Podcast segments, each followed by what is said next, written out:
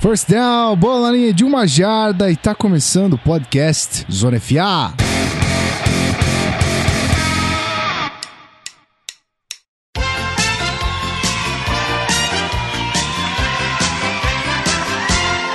Sejam muito bem-vindos, senhoras e senhores. Aniversário tá tocando Xuxa. Parabéns. Uhul. Ah, moleque, um ano.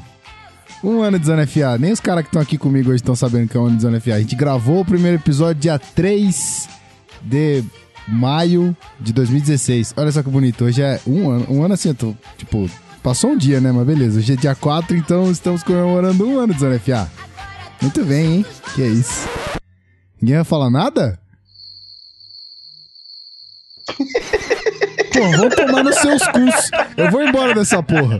Eu não quero mais participar. Ninguém comemora aniversário comigo, eu vou embora. Quero mais. Não quero mais. Ah, louco. Estamos, nervosos. Nervosos. É, sei, sei. Uhum. Vocês aqui não se importam com essa galera, gente boa que tá do outro lado aí.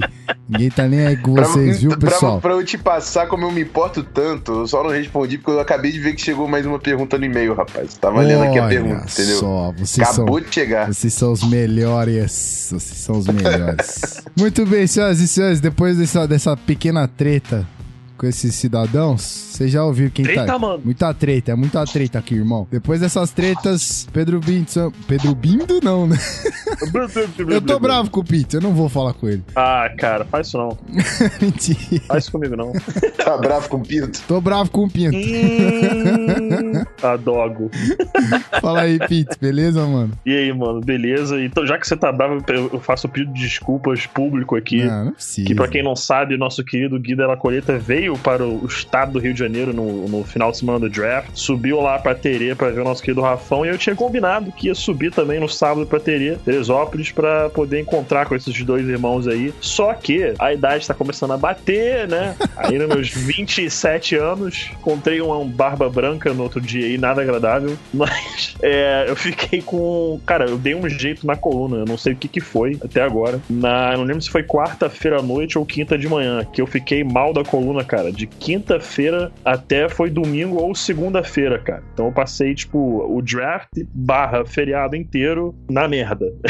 com dor, cara, dormindo mal, pô, qualquer posição que eu tava pra sentar, deitar, em pé, tudo doía, cara. Então aí eu parei, tomei uma decisão calculada de não vou ficar uma hora e meia no carro dirigindo para subir para Teresópolis e voltar no mesmo dia, mais uma hora e meia, porque eu sei que isso não vai dar muito certo. Então eu estou devendo uma viagem a São Paulo para o menino Gui Della Coleta. Tudo bem, eu só vou te perdoar porque eu estive. eu- cara, foram poucas horas no estado do Rio de Janeiro. Na cidade do Rio de Janeiro. Eu cheguei e subi. Então. Uhum. eu- tá perdoado. Dessa vez, hein? Dessa vez passa. Dessa vez só não, só dessa vez, só dessa, Dessa vez passa. Não é mesmo, Rafão, seu lindo? Oi, que saudade de você. Oi, fala aí, galera. Saudade, saudades, Gui. Vou, vou fazer o QG Zona FA aqui em Teresópolis, que aí não vai ter fuga mais. É, moleque. Isso precisa ser feito. Olha só. Vai ter um, vai ter um estúdio pra gravar podcast e fazer som ainda. Porque quem não sabe, o nosso menino de La Colita é um, um músico muito bem. é, como pode dizer? Dotado. Dotado de muitos talentos Hum. musicais. Ó quem tá falando, E eu né? também, e eu também gosto muito de fazer uma musiquinha. Então, rapaz, já traz aqui, o Pedro fica Modesto. como? De holding. Pô, que isso, leva meu saxofone aí e a gente toca também, Pedro. Tá achando o quê? Esse é maluco do brass. Então, dá pra fazer um, esquema bom. Modeste, né? Modesto, todo menino modesto. Canta pra caralho, canta mais do que eu e fica aí fazendo ceninha. Tudo Não é bem, competição. Tudo bem. Muito bem, senhoras e senhores, a trupe tá reunida, time formado, time completo. Zona FA aqui em peso, um ano de Zona FA. Muito bem, eu sei que eu sei que foi aos trancos e barrancos, a gente passou por muita coisa, a gente teve vários hiatos, eu sei, eu sei, mas você também aí do outro lado sabe e nos perdoa que tudo isso é por impossibilidade de um, né? Um contratempo aqui de outro e tudo mais. Mas o, importa- o importante é que nós estamos aqui novamente, estamos mais uma vez juntinhos para falar de draft. O draft aconteceu. Eu, idiota que perdi o episódio, tudo bem? Já deu um pedido de desculpa se você tá ligado no feed, você já ouviu. Então, agora sim, oficialmente estamos falando de draft. Vamos falar do que aconteceu, vamos falar do que a gente falou ano passado. A gente vai dar uma. Só uns pitaquinhos aqui esse ano, só pra gente ver o que, que a gente falou de besteira no passado, o que, que a gente acertou, o que não, né? Mas beleza. Então é isso aí. Fica ligadinho, a gente já volta. Tem bastante coisa para acontecer, tem pergunta hoje que a galera já mandou, todo mundo que tá ligado no Twitter. Se você não segue, arroba canalzonefa, segue nós, já volta. Podcast Zona FA.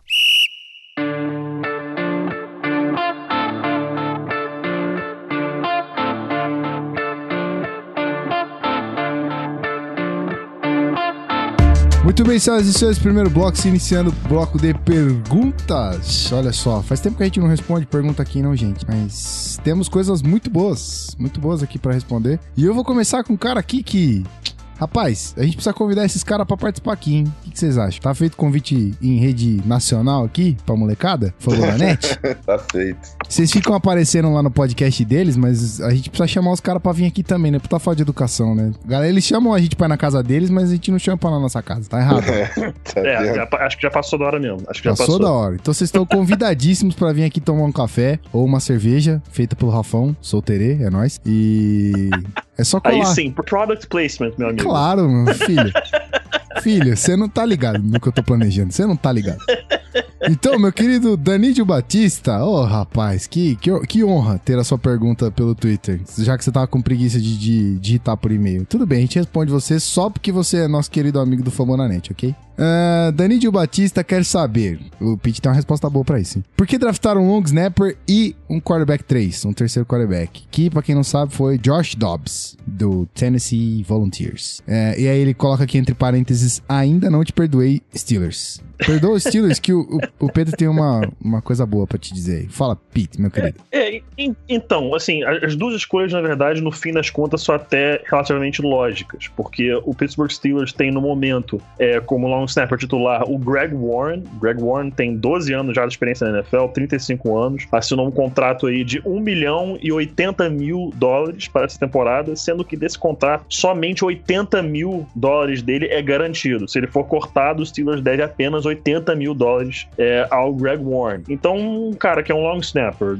35 anos de idade, um ano de contrato, ganhando um pouquinho mais de um milhão de dólares, você trazer um calouro, que é o Colin Holba, foi a escolha de sexta rodada, é, vai ter um salário abaixo aí dos 500 mil, deve ser uns 300, 400 mil dólares, algo em torno disso. É, se ele chega no, no minicamp e ganha do Greg Warren, né, ou pelo menos prova que ele pode ser melhor que o Greg Warren, não exatamente melhor agora, mas algo bem próximo, os Steelers, eles cortam Warren, economi- economizam aí 500 mil até um pouco mais é, dólares, e, e tem aí um, um long snapper com um contrato mínimo de 4 anos, que é o contrato padrão é, de quando você é escolhido na NFL. E a escolha do Josh Dobbs, pra mim, fez muito sentido. O, Landry Jones, o quarterback reserva do, dos Steelers, pra mim, já teve oportunidade suficiente a mostrar que pode ser um bom reserva. Ele não é um bom reserva. É, já mostrou que não, não é o futuro do time. É um dos piores reservas da liga, reservas imediatos, que a NFL tem. E o Josh Dobbs, é, a gente tava falando aqui em off antes, o Rafão tem um take interessante em relação a ele. Eu vou falar a minha opinião primeiro. É, o Josh Dobbs é um cara que é, tem seu- seus lados negativos, mas ele tinha muito controle dentro do ataque, muito mais do que aparenta ter, pelo menos, que é o mesmo, a mesma coisa que era dito do Dak Prescott no ano passado. Quando eu disse já até no Twitter que ele poderia ser, entre muitas aspas, muitas mesmo, tá? O Dak Prescott desse ano, não tô dizendo que ele vai entrar em campo com um time e vai produzir 13, 14 vitórias. Tô dizendo que ele é um cara que, se for necessário entrar em campo, eu acho que ele tem inteligência para captar rapidamente. Já, na faculdade fez algumas chamadas de proteção de- na linha de scrimmage, é, entende um, de ataque um pouco mais complexo. Então, um cara que eu acho que se tivesse que entrar, é, não teria tantos problemas quanto o que eu vejo que, sei lá, o, o próprio escolha de primeira rodada como Mitchell Trubisky, Patrick Mahomes e Deshaun Watson teriam hoje. Por que, que eu digo isso como exemplo? É, nas duas semanas antes do draft, saiu informação de que o Patrick Mahomes e o Deshaun Watson não tinham a menor ideia de como fazer um protection call. O que, que é um protection call? É você ler a linha, a, a linha defensiva, os linebackers, é, de repente até um safety dentro do box e identificar da onde que vem blitz, da onde que vem pressão. De acordo com isso, você pode mudar a proteção da linha ofensiva. Você pode ter a proteção big on big, você pode ter slide protection, tanto para esquerda tanto quanto para direita. Você pode ter running backs ou tight ends fazendo check release. Se vier uma blitz, ele fica no bloqueio. Se não vier, ele pode sair para rota. Sei que parece que é coisa complexa, mas são coisas que, para quem joga a posição de quarterback, você consegue aprender isso relativamente rápido. Não é uma das coisas mais difíceis de aprender, pelo menos a nível universitário. Na NFL, claro, é muito mais complicado, mas a nível universitário você pode aprender isso. E o Deshaun Watson e o Patrick Mahomes não fazem a menor ideia de como fazer isso. Foi o que vazou. Que você bota eles fazerem algum ajuste de proteção, eles não sabem como fazer isso. E o, o Joshua Dobbs, assim como o Nathan Peterman, que é outro quarterback dessa classe que sabe fazer, fazem isso também. O próprio Deshaun Kaiser sabe fazer ajuste de proteção também. Então é uma coisa que as pessoas deixam passar despercebido, levam muito em conta os aspectos físicos de um quarterback, mas o mental conta muito também. É por isso que eu achei uma escolha interessante do Dobbs. Eu acho que rapidamente ele pode conquistar essa vaga de reserva imediato do Big Ben. E você, Rafael, como discorda? Não, não discordo. Eu acho que eu concordo da, com a lógica do Pedro. A única coisa que a gente estava falando, né, antes de começar o episódio, é que hum? tem muita gente agora caindo um pouco na hype aí do Dobbs. E eu acho que, e foi o que eu falei pro Pedro, eu acho que tem muita gente se apaixonando pela pessoa Josh Dobbs. E isso está influenciando Sim. como ele, eles estão olhando para o tape do quarterback de Tennessee, que é extremamente consistente, é muito inconsistente. Uhum. Tem problemas em colocar a bola no onde ela tem que estar. Mas, enfim, é um cara que é realmente inteligente, isso é, não tem dúvidas. Quem viu o Gruden Camp, né, o programa, tem no YouTube lá, pode procurar, do, do Dobbs, viu que o cara, pô, é formado em engenharia de, de, de foguete. Engenharia aeroespacial. É, aeroespacial. Enfim, né, o, cara é, o cara é absurdamente inteligente, mas no, o tape dele deixa bastante a desejar. Mas a lógica do Pedro faz Sim. sentido é, olhando pro elenco que o Steelers tinha na mão, né? Moleque vai fazer o Pittsburgh Steelers decolar, então? Nossa! Meu Deus. Comecei cedo, né? Cedo demais. É, essa foi, essa foi, foi too early. Too soon, too soon. too soon, too soon, too soon. Ok, pessoas. Muito bem, tá respondido a pergunta do nosso querido Danídio Batista. Filhão, mais uma vez, tá feito o convite aí pra você, Kodoji e o restante da galera. Só colar a casa de vocês quando vocês quiserem. Vamos aí trocar umas ideias. É, fomos na net Zona FA, juntão, pra gente fazer uma parada, certo? Vamos para a segunda pergunta rapidinha. O nosso querido Eric Frutti. Acho que é Frutti. Um CH Frutti, bonito. Tutti, tutti, tutti. Tutti Frutti. Eric Tutti. Mentira, não vou zoar seu nome, cara. Eric Frutti. Galera, me chama Eric. não querendo zoar, mas já zoando, mas já né? Zoando. Basicamente desculpa, isso. Man, não querendo mal. zoar, mas já zoando. a galera não perdoou aqui, não fui eu, desculpa. É. Mentira, foi assim. Vamos lá. Galera, me chamo Eric e como torcedor 49ers, gostaria de saber mais sobre o quarterback draftado. Quem foi meu Pete? Foi CJ Beathard, quarterback de Iowa. Ok. Continuando, eu imagino que muitos torcedores do Niners não têm a menor ideia do nível dele. Poderiam nos ajudar nessa? Com certeza, Pedro Pinto ajuda. Parabéns pelo podcast. Abraço.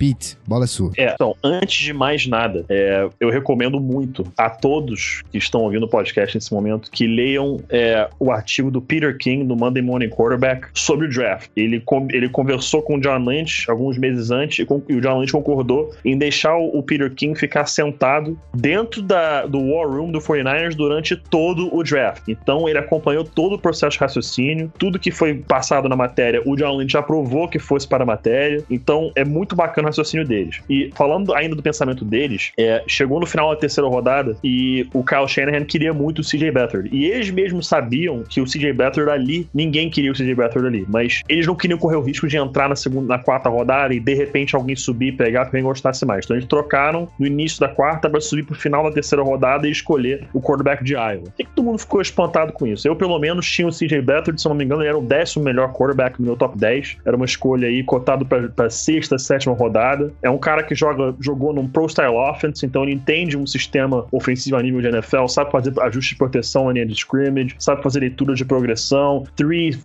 step, 5 and a hit, 7 step drop, jogo de play action, ele sabe fazer isso tudo. Mas qual é o problema dele? É, ele parece que ele demora a processar o que ele tá vendo. Muitas vezes parece que ele vê, mas não só vê, ele quer, ele vê enquanto ele tá vendo, ele quer ter certeza que é aquilo. Então, às vezes, demora um pouquinho para essa bola sair. É, ele trava muitas vezes em recebedor. O braço dele eu acho interessante, mas não acho é, absurdamente forte. Eu acho potente o suficiente a fazer qualquer tipo de passe. É, mas é um cara que você vê que ele tem um potencial e se vier alguém é, como é o Kyle Shanahan e souber trabalhar com ele, acho que ele pode se tornar um bom reserva na liga. Eu não vejo muito potencial para ser um titular. Mas se alguém consegue tirar o máximo dele e torná-lo titular, é o Kyle Shanahan. É, e aquela coisa, nesse momento, o 49ers com Brian Hoyer e Matt Barkley como os únicos quarterbacks no roster, se o único quarterback que eles realmente gostavam nesse draft era o CJ Beathard, para subir do início da, da quarta rodada pro final da terceira, que custa basicamente nada, nem lembro quanto foi é, que fizeram aí pela troca, mas é, vale a pena. Você subir ali, pegar um cara que é o único cara que você gosta, você não tem nenhum quarterback, é um time que tá montando basicamente do zero. Eu acho interessante. Você tem um ano aí para ver se o cara vale ou não. Se você achar que ele não tem condição de ser titular, você pode buscar um quarterback no draft ano que vem, mas pelo menos sabe que tem um reserva de qualidade é, no seu time. Então, é, eu, eu não, pessoalmente, não concordei com a escolha. Acho que ele saiu muito antes é, do necessário. É, eu achava ali que o nome mais interessante pro 49ers era o Nathan Peterman, é, de Pitt. Pra mim, seria um encaixe perfeito, mas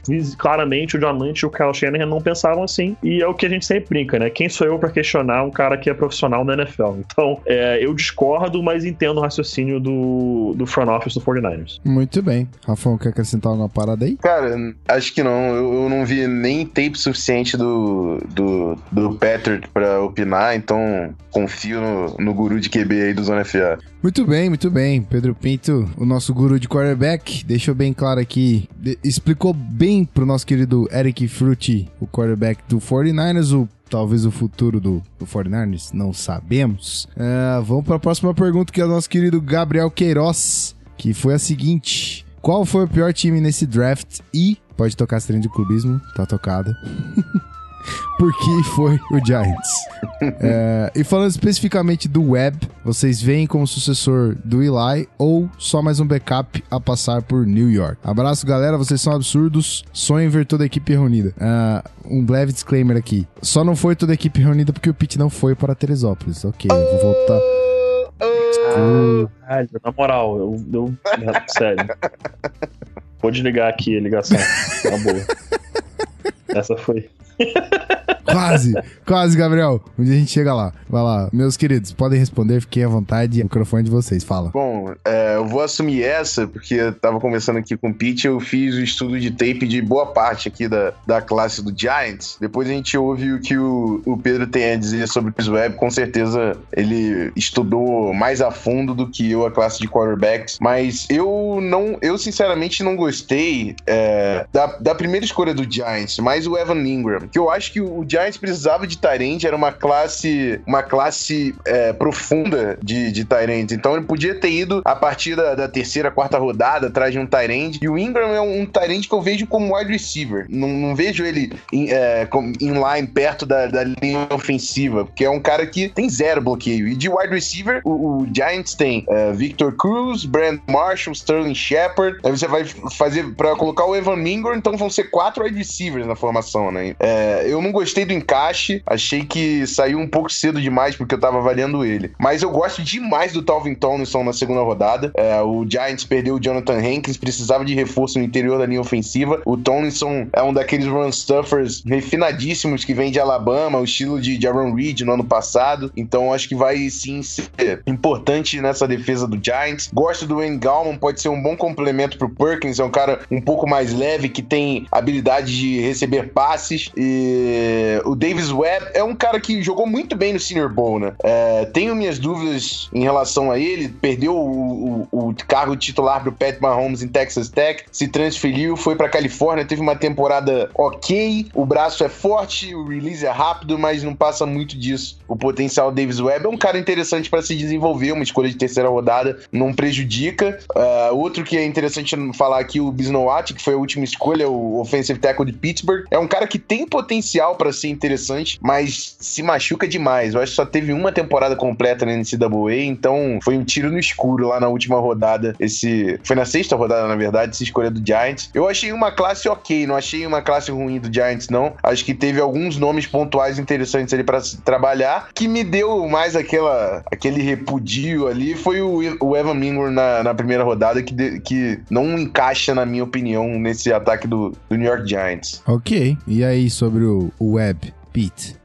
Cara, sobre o Davis Webb, a primeira coisa que eu vou dizer é o agente dele deve, deve ser muito bom, cara. Porque quando surgiram boatos de que ele poderia ser uma escolha de primeira rodada, eu achei que tinha alguém se drogando pesado. Porque, sinceramente, Davis Webb como uma escolha de primeira rodada, isso tem que ser muito insano, cara. O tape do Davis Webb é muito inconsistente, tá? O pessoal vira e fala, ah, porque ele se compara com o, o, o, Jared Goff. Bicho, a única comparação que tem com o Jared Goff é que jogaram no mesmo, na mesma faculdade, no mesmo mesmo ataque um ano atrás do outro, com estatísticas parecidas, tá? Eu mesmo não sendo tão fã do Jared Goff, reconheço que ele é infinitamente melhor que o Davis Webb. Cara, o Davis Webb tem um lance é, que cima do Chad Hansen, se não me engano, que é uma rota slant no lado direito. Cara, a rota slant, tipo, pra quem já jogou, sabe a distância que é do QB pro, pro cara. É, é muito perto. É, tipo, muito perto. E a bola passa tranquilamente umas 5 jardas acima da cabeça do Hansen. Tipo, bicho, não é possível, cara. Cara, você não é um amador completo, você é um cara que tá sendo cotado por draft dá, dá passos como esse. Tipo, isso para mim é inconsistência que não tem como explicar. É, eu acho que a escolha em si é até interessante porque não tem necessidade imediata dele jogar. Ele vai sentar ali atrás do Eli Manning. Aí o próprio Ben McAdoo já até falou uma coisa que eu acho muito interessante. Falou assim: o Eli Manning não tem obrigação nenhuma de preparar o Davis Webb para jogar. O Davis Webb é o reserva, vai sentar ali, vai aprender o que ele pode vendo o Eli. Se ele tiver alguma pergunta e o Eli puder responder, ele vai responder, mas o trabalho do Eli não é preparar ele para jogar. Exatamente isso. O Eli tá lá pra fazer o trabalho dele, que é buscar vencer, tentar trazer mais um título pro Giants. E o Davis Webb tá lá para aprender e possivelmente se tornar o sucessor, coisa que eu não acho que ele vai ser. Mas é, acho que um bom reserva, pelo menos, ele pode ser. Mas eu não vejo potencial dele é, para ser um bom titular na liga. E isso é uma coisa que eu venho falando não só dele, mas de basicamente essa classe inteira de quarterbacks esse ano, que foi fraquíssimo. Tá certo. É difícil, né, cara? O Eli também não é um cara se jogar fora aí, dois por bom nas costas. É. Não é. dá pra dizer que. que tem os é, defeitos gente... dele, mas o cara ganhou duas vezes, né, meu amigo? Exatamente. Tem, pô, o cara foi clutch em dois jogos em cima do Patriots. Isso não é fácil. E aí, substituir um cara desse tem que ter, tem que ter muito, não tem que ser só braço, não tem que ser só, que nem a gente falou do Josh Dobbs, não tem que ser só um carinha bonito, bem apessoado, tem que ser um maluco de resposta, até porque o time tá se reforçando, então, se não tiver, e outra, o Eli nem tá com, com, com cara de que vai sair já, né, cara, mas é que tá novo ainda. Novo entre aspas. É, né? porque aquela coisa, né? Tipo, o, o, Big Ben, o Eli e o Philip Rivers foram selecionados no draft de 2004, né? Então eles estão já aí acima dos seus 35, provavelmente, cada um deles. O Big Ben acho que tá com 36, 7 já. O Eli e o Rivers devem estar por aí também. É... Então, assim, não é que eles estejam prontos para aposentar, mas é aquela coisa que a gente já cansou de ver com basicamente todo o quarterback. Um quarterback é mais velho, ele não vai piorando progressivamente. É uma coisa que vai acontecer do nada. Se ele não resolve aposentar por conta própria, vai acontecer do nada. Foi o caso com o Brett Favre, foi o caso com o Peyton Manning, e é o caso com a grande maioria, que deixa a idade bater um pouco além do, continua jogando um pouco além do que ele consegue, e de um ano para o outro a queda em produção é drástica. Então, os times estão se preparando para isso. Não é nada, nada além disso. Eles estão se preparando para caso aconteça do Eli esse ano, ano que vem, daqui a dois anos, não sei. Ele começa a jogar absolutamente nada, as lesões começarem a atrapalhar, esse tipo de coisa corpo não aguentar mais, vai ter algum QB ali pronto para pelo menos assumir a situação naquele ano. Então é isso que eles estão fazendo, nada além disso. Muito bem, então o Gabriel Queiroz não precisa ficar assustado, é, são só testes, ainda vão rolar outras escolhas de, de quarterback pro Giants, você pode ter certeza disso, até os caras acharem alguém que pode substituir de vez o Eli. Então... Ano que vem tá bonito, hein? Só vou falar isso. Ah, é? Ano que vem tá bonito. Se todos que a gente espera, todos os prospectos que para mim são os melhores forem pro draft, tá bonito demais o negócio. É isso que eu vou falar. Muito bem. Senhoras e senhores, muito obrigado pelas perguntas de vocês. É, quem enviou por e-mail, canalzonefa.gmail.com, fica à vontade para enviar mais. Se você não enviou, tá lá o e-mail. A gente tá é, Sempre esperando uma pergunta bacana de vocês. E quem viu por, pelo Twitter também, fica tranquilo, a gente lê, responde aqui o que der. Tamo junto, galera. Então, se quiser, fica à vontade, manda e-mail. Se não quiser também, só escuta o podcast, que também já tá bom demais, tá de bom tamanho. Muito obrigado por isso. Ok, vamos para a introdução do nosso assunto principal, que é o draft. A gente já volta. Valeu!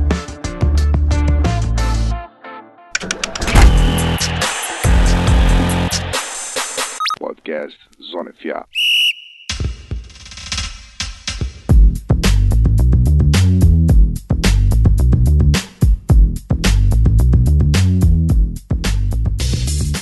Muito bem, senhoras e senhores, vamos voltar aqui, nosso querido Zona FA. Agora, pra valer, vamos falar de draft, draft 2017 que aconteceu. Estávamos todos ansiosíssimos, fizemos muito conteúdo até chegar ao draft, né? Fizemos vários posts. Se você acompanha. É, se você acompanha a Zona FA lá no Medium, medium.com.br canal Zona FA, você sabe do que a gente tá falando. Foi muita coisa. Eu acho que você deve ter gostado. A gente gostou, foi bem legal. E é isso aí. Vamos falar de tudo que a gente planejou, do que a gente idealizou que aconteceria. Vamos falar o que aconteceu, certo? O Pete separou várias curiosidades aqui. Eu vou ler algumas. E aí você se deleita com essa informação maravilhosa que nosso querido Pedro Pinto preparou. Vamos lá. O NFL Draft 2017 viu um recorde ser quebrado. O antigo recorde de trocas de um draft era de 34, estabelecido em 2008, e agora que escolhas compensatórias podem ser trocadas pela primeira vez, esse recorde foi batido e agora é de 38. Explica essa parada aí, Pete, de poder trocar as escolhas compensatórias. É, então, explicando pra quem não sabe, é, você imagina que o draft tem as sete rodadas, 32 escolhas por rodada, mas na verdade a partir da terceira existem escolhas extras após a escolha 32, né? Dependendo aí de, de quantas escolhas compensatórias tem por rodada. E uma escolha compensatória é basicamente a NFL virando pra um time falando assim: ah, olha, é como tem salary cap, você perdeu um jogador que era muito importante seu time, que assinou um contrato milionário com outra franquia, a gente vai te dar de brinde aqui uma escolha de terceira, quarta, quinta, sexta ou sétima rodada pra compensar essa sua perda de jogador. A questão é, essa coisa de entregar uma escolha de terceira, quarta, quinta, sexta ou sétima é completamente por falta de uma expressão melhor, a lá caralha, porque não tem um, um, um, um, Não tem não, é, não tem, não tem uma melhor do que dizer que é totalmente a lá caralho, porque a NFL define por conta própria o que, que qual jogador que vale uma terceira, quarta, quinta, sexta ou esco- escolha de sétima rodada. E antigamente você não, poder, não podia trocar a escolha compensatória. Aí durante muitos anos eles falaram, cara, por que, que não pode trocar? E a NFL nunca dava um motivo concreto por isso, até que falaram, ok, a partir de 2017 pode trocar. E a gente viu muitas escolhas compensatórias serem trocadas, isso até ajudou a bater o recorde de trocas num só draft. E pra ver como é lá caralho, o Seahawks teve duas escolhas compensatórias na terceira rodada, segundo dia. Você imagina quanto jogador bom ainda tem? Eles é? tiveram duas escolhas a mais na terceira rodada, tipo um absurdo, totalmente absurdo. Aí você O vai falar. Seahawks foi, foi. Não, não dá. É, desculpa, Gui. Na moral, tu tá no coração, mas essa das duas compensatórias na terceira rodada foi difícil de engolir. Não, cara, eu ia falar isso agora. Eu ia falar, tipo, mano, porra de clubismo é esse que nem. É um nível de clubismo que nem eu alcanço, cara. Como é que esses caras decidiram uma merda dessa? Foi difícil. É foda, tipo, é igual você falou, terceira rodada tem nego muito bom pra sair na fila ainda. E aí me dá duas escolhas. E eu tenho certeza que os caras usaram essas porra pra fazer trade down e ganhar, sei lá, sete escolhas de oitava rodada. Os caras são loucos, né, mano? É, o, o- o Seahawks, junto com o Bengals e o Vikings, teve o, o maior número de picks nesse draft, com 11. Aí, né? vai então você vê aí. É. É, o Roger Goodell tá ali junto com, com os caras ali. Fechamento. É. É igual o Zona FA, tá ligado? Eu, fechamento aqui, Rafael Martins, Pedro Pinto, os caras lá, tão lá, ó. Fechamento. é foda. Vamos lá. Pela primeira vez, o draft desse ano foi feito ao ar livre. E, rapaz, tava bonito aquilo, hein? Tava muito Tava legal. muito maneiro, cara. Muito maneiro. Filadélfia calorosa recebendo o draft foi maneiro. É... Você tem uma ideia, É. só pra. Desculpa te Não, cortar, de mas. boa. Ele já- a- a NFL já tinha basicamente definido que o draft do ano que vem seria em Dallas. Mas é, essa informação vazou depois do draft, mas só vazou porque o, o draft desse ano em Filadélfia foi tão além do esperado que a NFL está cogitando manter manter em Filadélfia ano que vem. Abortar, Porra. fazer em Dallas e manter em Filadélfia de tão sensacional que eles acharam. Foi absurdo mesmo o bagulho. Deu pra ver que a vibe foi muito Cara, louca. Eagles fans, Eagles fans, tem que respeitar os caras. Os Né? caras são uma das torcidas mais loucas que tem na NFL. Tem que respeitar. Fly Eagles Fly, malandragem. Fly, Eagles fly. Vamos lá. Continuando essa parada, já rolou dentro do Madison Square Garden, que é uma parada fechada, a arena onde o Knicks joga. O Knicks joga ou o Knicks manda no Madison Square Garden? Manda, manda jogo. Manda um jogo no Madison Square Garden. Legal. Ah, também rolou no Radio City Music Hall, Waldorf Astoria. Eu não faço ideia do que é o Waldorf É Astoria. um. É uma, basicamente, resumindo muito, muito, é um hotel famosíssimo em Nova York. Ah, legal. E o Rockefeller Center. Rockefeller. Cara, ah, inglês é muito da hora. Rockefeller. Rockefeller é muito foda. Tem que dar esse soco, né, pra falar Rockefeller Center. Muito bom, muito bom. Eu também não faço ideia do que é o Rockefeller Center, mas rolou aí. É, rolou na Filadélfia, como eu já falei, foi no Museu de Arte e todo mundo sabe onde fica o museu. Então, até você, querido ouvinte do Zona FA, sabe onde é o museu, porque ele tá localizado ali onde foram feitas as filmagens da saga dos filmes do, do Rock, Rock Balboa. Então a gente vê o Rock correndo de moletom, aquela escadaria, tá ligado? Se você é, é fã dos filmes aí, ou nem, se, mesmo, mesmo se você não isso for aí, fã. Isso, é, isso aí não dá, não. É, cara, se você- bicho, se você não viu, assim, sendo muito sincero, e eu tenho certeza que o risco, o risco que a gente tá correndo ao dizer isso é muito baixo. Se você nunca viu Rock Balboa, não precisa mais ouvir esse podcast, tá? Então você, essas duas ou três pessoas que não viram ainda, por favor, vejam. Por de favor. boa, cara. E aí favor. carinho. Essas duas ou três pessoas que eu vi que não viram, por favor, na moral, vejam. Mas eu tenho certeza que essas duas ou três pessoas que não viram também sabem onde é essa escadaria. Porque olha o que Sim. tem de matéria Né? feita, e de foto e vídeo de Sim. nego correndo nessa escada. Tá, tá, Ó, trilha sonora. tá, tá, tá. Ah, bom. moleque, filmaço, cara. Muito bom. Tá, tá, tá, tá. Cara, Rock Balboa é demais. Ok. Vou lançar a polêmica aqui: Rock Balboa maior que Star Wars. Foda-se! Dude, você falar isso no May the 4th, tu quer morrer. Calma. Cara, eu.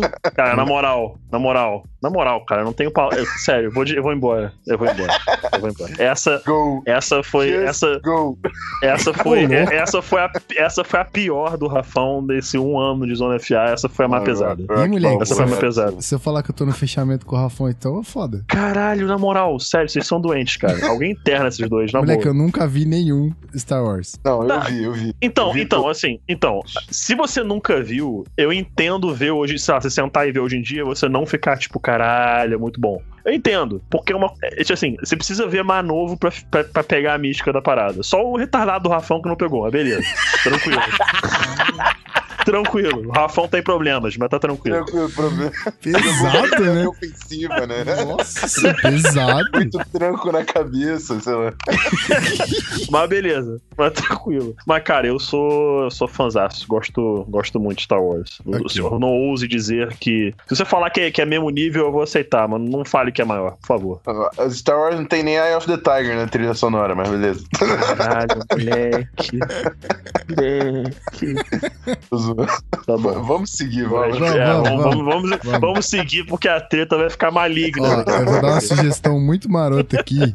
Se você quer ver esses três malucos falando de coisas aleatórias que não é futebol americano, é, eu acho que você pode mandar mensagem no Twitter lá pra gente botar isso aí num, num pacote aí, num, num apoia-se da vida, num Patreon. Se a gente alcançar essa meta, a gente bota um podcast aleatório no intervalo, intervalado com o Zona FA falando de qualquer coisa. Isso vai ser da hora, hein? Dá pra fazer um podcast mais mesmo. É, então, falando de qualquer coisa, qualquer coisa. Inclusive. Inclusive que é, Star Wars é. é, ok. Ah, Acho bom mesmo. Acho bom mesmo. Acho bom mesmo. continuando. Vamos. o draft já passou por Filadélfia. É, a última vez foi eh, nos dias 27 e 28 de dezembro de 1960, no Warwick Hotel. Esse foi o primeiro draft do nosso querido Vikings. Olha só, a franquia tava chegando na NFL. E aí fez sua primeira escolha. Por ser o seu primeiro ano na liga. Muito bom, hein? Desde quando a NFL virou NFL. Ah, o Vikings entrou É porque, na NFL quando virou NFL. É, é, é, foi, é, foi temporada 61, foi temporada 61, mas o draft foi feito no final de 60. Ah, Entendeu? entendi. E aí, nesse draft onde o Minnesota Vikings fez a sua primeira Na escolha. verdade, o meu comentário foi extremamente clubista. Não, não, não teve cunho histórico, não. Só É. sem Vikings não era NFL e ponto, entendeu? Ah, Só isso. entendi. Antes que, antes que deixasse, Antes que deixássemos passar. Antes que deixássemos passar uma atrocidade como essa, que eu nem É. ouvi, pra ser sincero. Eu tô fazendo uma cara aqui. É uma pena que vocês não estão me vendo. Eu tô fazendo uma cara de. Não tô acreditando que ele falou isso aqui. Cara, o NFL sem o rosto dourado é uma parada sem graça, não tem como. Cara, fica tranquilo, porque na- no, que, no que o Gui vai listar agora, a explosão é potencialmente a maior sirene do clubismo da história desse podcast. Então, aguarde. Aguarde nessa leitura do, do que o Gui vai falar daqui a pouquinho. Então vamos lá. Esse draft que aconteceu em Filadélfia, que aconteceu em 60, 27 e 28 de dezembro, então foi pra temporada de 61, que pelo jeito era bem diferente o, o calendário, né? Então, por isso o- a temporada de 61. Só pra vocês terem ideia dos Hall of Famers selecionados nesse draft. Mike Ditka, end do Bears, que foi é, escolha número 5 de first round. É, James Earl Johnson. James Earl Jimmy Johnson. Eu não sei porque que tem esse Jimmy aqui, mas ok. É, O pessoal chama, chamava de Jimmy em vez de James, então ficou esse time aí Tá entre aspas. Defensive back do 49ers. Sexta escolha geral. Saiu na primeira rodada também. Herb Adderley. Defensive back do Packers. Décima segunda escolha geral. Também na primeira rodada. Bob Lilly. Defensive tackle dos Cowboys. Décima terceira escolha geral. Também primeira rodada. And Peraí, peraí, peraí, peraí. É, é, exatamente. Caralho, moleque, eu nem cheguei. Defending. O gigante. Sem, sem Frank Turkington, não tinha Russell Wilson, não tinha Aaron Rodgers. Moleque. Porque quem, quem é que comprava tempo no pocket que, que nem um mágico, que não tinha como? Frank Turkington, quarterback do Vikings. Não, não é sirene do, do clubismo, não. Explosão do clubismo e foda-se, que esse maluco. Bota uma bomba aí. Bota uma bomba aí. Já Bota uma bomba no mano. Não deu nem. Eu tava, na- eu tava assim, ó. Sabe quando você, o olhar vai passar pra outra linha pra você ler a parada? Eu tava passando pra outra linha. Eu não cheguei no Vikings. Eu só vi Franter. Aí, puta, já, o moleque já pirou ali. Alguém segura Mas, esse ó, menino, por favor? Mas ó, mas ó, mas assim, é, sendo, sendo sincero, eu vou ter que concordar com o Rafão num ponto. Se não fosse Frank Tarkenton, essas loucuras que Aaron Rodgers, Russell Wilson, esses caras fazem, isso simplesmente não aconteceria na NFL. Porque ele foi o primeiro quarterback scrambler louco, insano, mágico, tirar coelho da, da catola. Foi realmente Frank Tarkenton. Claro, teve o próprio Archie Manning, pai do, do- do- dos irmãos Manning, que fazia isso muito no college, fez até numa época no Saints, mas de novo, ele veio depois do menino Frank Tarkenton. Ele foi realmente o primeiro a ter esse estilo completamente insano de jogar e que funcionasse. Então, é, ele foi o, o pioneiro aí nessa forma de jogar quarterback. Muito legal. E aí, a curiosidade aqui pra você, fã de futebol americano, Frank Tarkenton, quarterback lendário dos Vikings, foi a 29 escolha geral. Ele foi a primeira escolha do terceiro round. Olha Pra você ver, né? Como tinha pouco time. Hoje seria a escolha de primeira rodada. Exatamente. Uma das últimas ali, mas primeira rodada. Maneiro. Continuando aqui rapidinho pra fechar essa lista, Billy Shaw, é, OG, outside guard, não, como é que Não, é? o- o- offen- offensive guard. Offensive guard. Offensive guard. Por quê? Tem guard defensivo? É que, é que assim, antigamente, antigamente se dizia que tinha, hoje não tendo mais, mas, fi- mas ficou, entendeu? É, o nose tackle era o guarde da defesa, na Ah, real. Uma nomenclatura um pouco ultrapassada. Certo. Zona FA também é cultura. Então, Billy Shaw, é, offensive guard do Cowboys. É, puta, eu não sei nem. É septuagésima, é isso? Septuagésima? ou- ou- Eu nem sei falar esse número, cara. Olha- Escolha geral 184. Pronto. é isso aí, fazer obrigado, Pete. O cara foi a segunda escolha do 14 round. Caralho, quantas rodadas tinham? Essa teve, esse, nessa época tinham 20 rodadas. Mano, que loucura. É, 20. Aí depois foi diminuindo, acho que passou a ter 14, depois 12, sei lá o quê, até que chegamos agora a 7 rodadas. Maneiro. E aí, pra fechar, David Deacon Jones, defensive end Monstro. do Rams. Escolha geral número 186, quarta escolha do 14 round. Olha só. Só, só essas lendas. É, só pra ter uma ideia do Deacon Jones, é, o, eu vou falar do topo da cabeça aqui em termos é, é, na métrica americana, que é o que eu tenho no topo da minha cabeça. O Miles Garrett, que todo mundo olha pra ele e fala, cara, esse cara é imenso, puta que pariu, que monstro. Ele tem, ele é 6 foot 4, 6 pés e 4 polegadas de altura, 274 libras de peso, em 2017. O David Deacon Jones, em 1961, tá, era 6 foot 5, 1 polegada a mais de altura que o Miles Garrett, 265 libras. 9 libras mais leve que o Miles Garrett, que não, é, não são nem 4 quilos a menos. Então imagina o que, que esse cara já não era naquela época. Um monstro gigante que ele era com, com seres humanos já menores do que eles eram, do que eles são hoje em dia. Só isso que eu tenho a dizer. Muito bem. Então, fechamos a partezinha de curiosidades. Muito legal. Acho que você ficou feliz aí de ouvir essas paradas. Eu fiquei feliz de ler e saber. Imagina você que ficou feliz de ouvir a gente comentando e, e ouvindo a explosão também do clubismo do Rafão. Alguém controla esse menino, pelo amor de Deus. Né? Tá tranquilo. A gente pode Cara, uma ele vez inventou, só. ele, não- ele inventou uma nova do- categoria de de clubismo, né, cara? Foi é. esse o nível da parada. Ele Foi inventou uma nova categoria de clubismo. clubismo. Bomba atômica do clubismo. Ainda vou pensar na nomenclatura melhor, porque isso vai acontecer mais vezes. Eu sinto. Eu, Eu sinto. eu vejo o Dalvin É. Cook lá na frente chegando. Nossa Meu, Senhora. meu Deus do céu. Cuidado porque ele pode soltar, hein? No meio do caminho.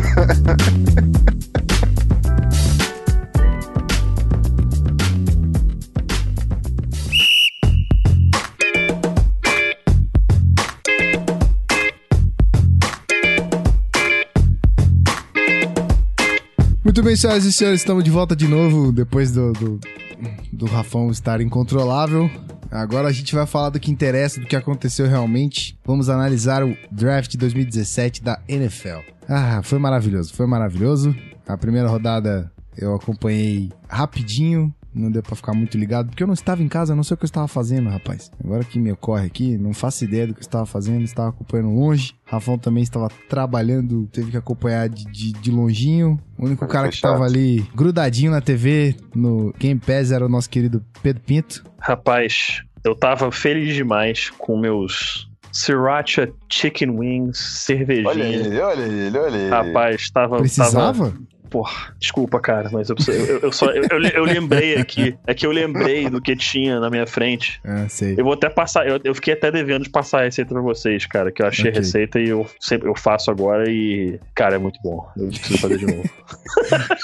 Então vamos lá, vamos falar, a- além da sua Chicken Wings vencedora aí, vamos falar dos três vencedores é, para vocês, senhores. Três vencedores pro Rafão, três vencedores pro Pete. Quem é que se deu melhor aí nessa, nessas escolhas? Vamos lá. Então, antes de mais nada, é, a gente concordou com um time aqui que não tem como não concordar. E esse time não era nada mais nada menos do que o Cleveland Browns. Meu amigo, se você é torcedor do Cleveland Browns, você tem que estar muito feliz nesse momento. Porque a- o draft do Browns foi fantástico, fantástico. Miles Garrett, melhor jogador do draft, foi o número 1. Um. Estavam na escolha 12, gente doida pra subir. Quem foi que subiu? O Houston Texans. Deu várias escolhas, que o Rafão vai até explicar um pouco mais tarde aí, pra subir pegar o Deshaun Watson.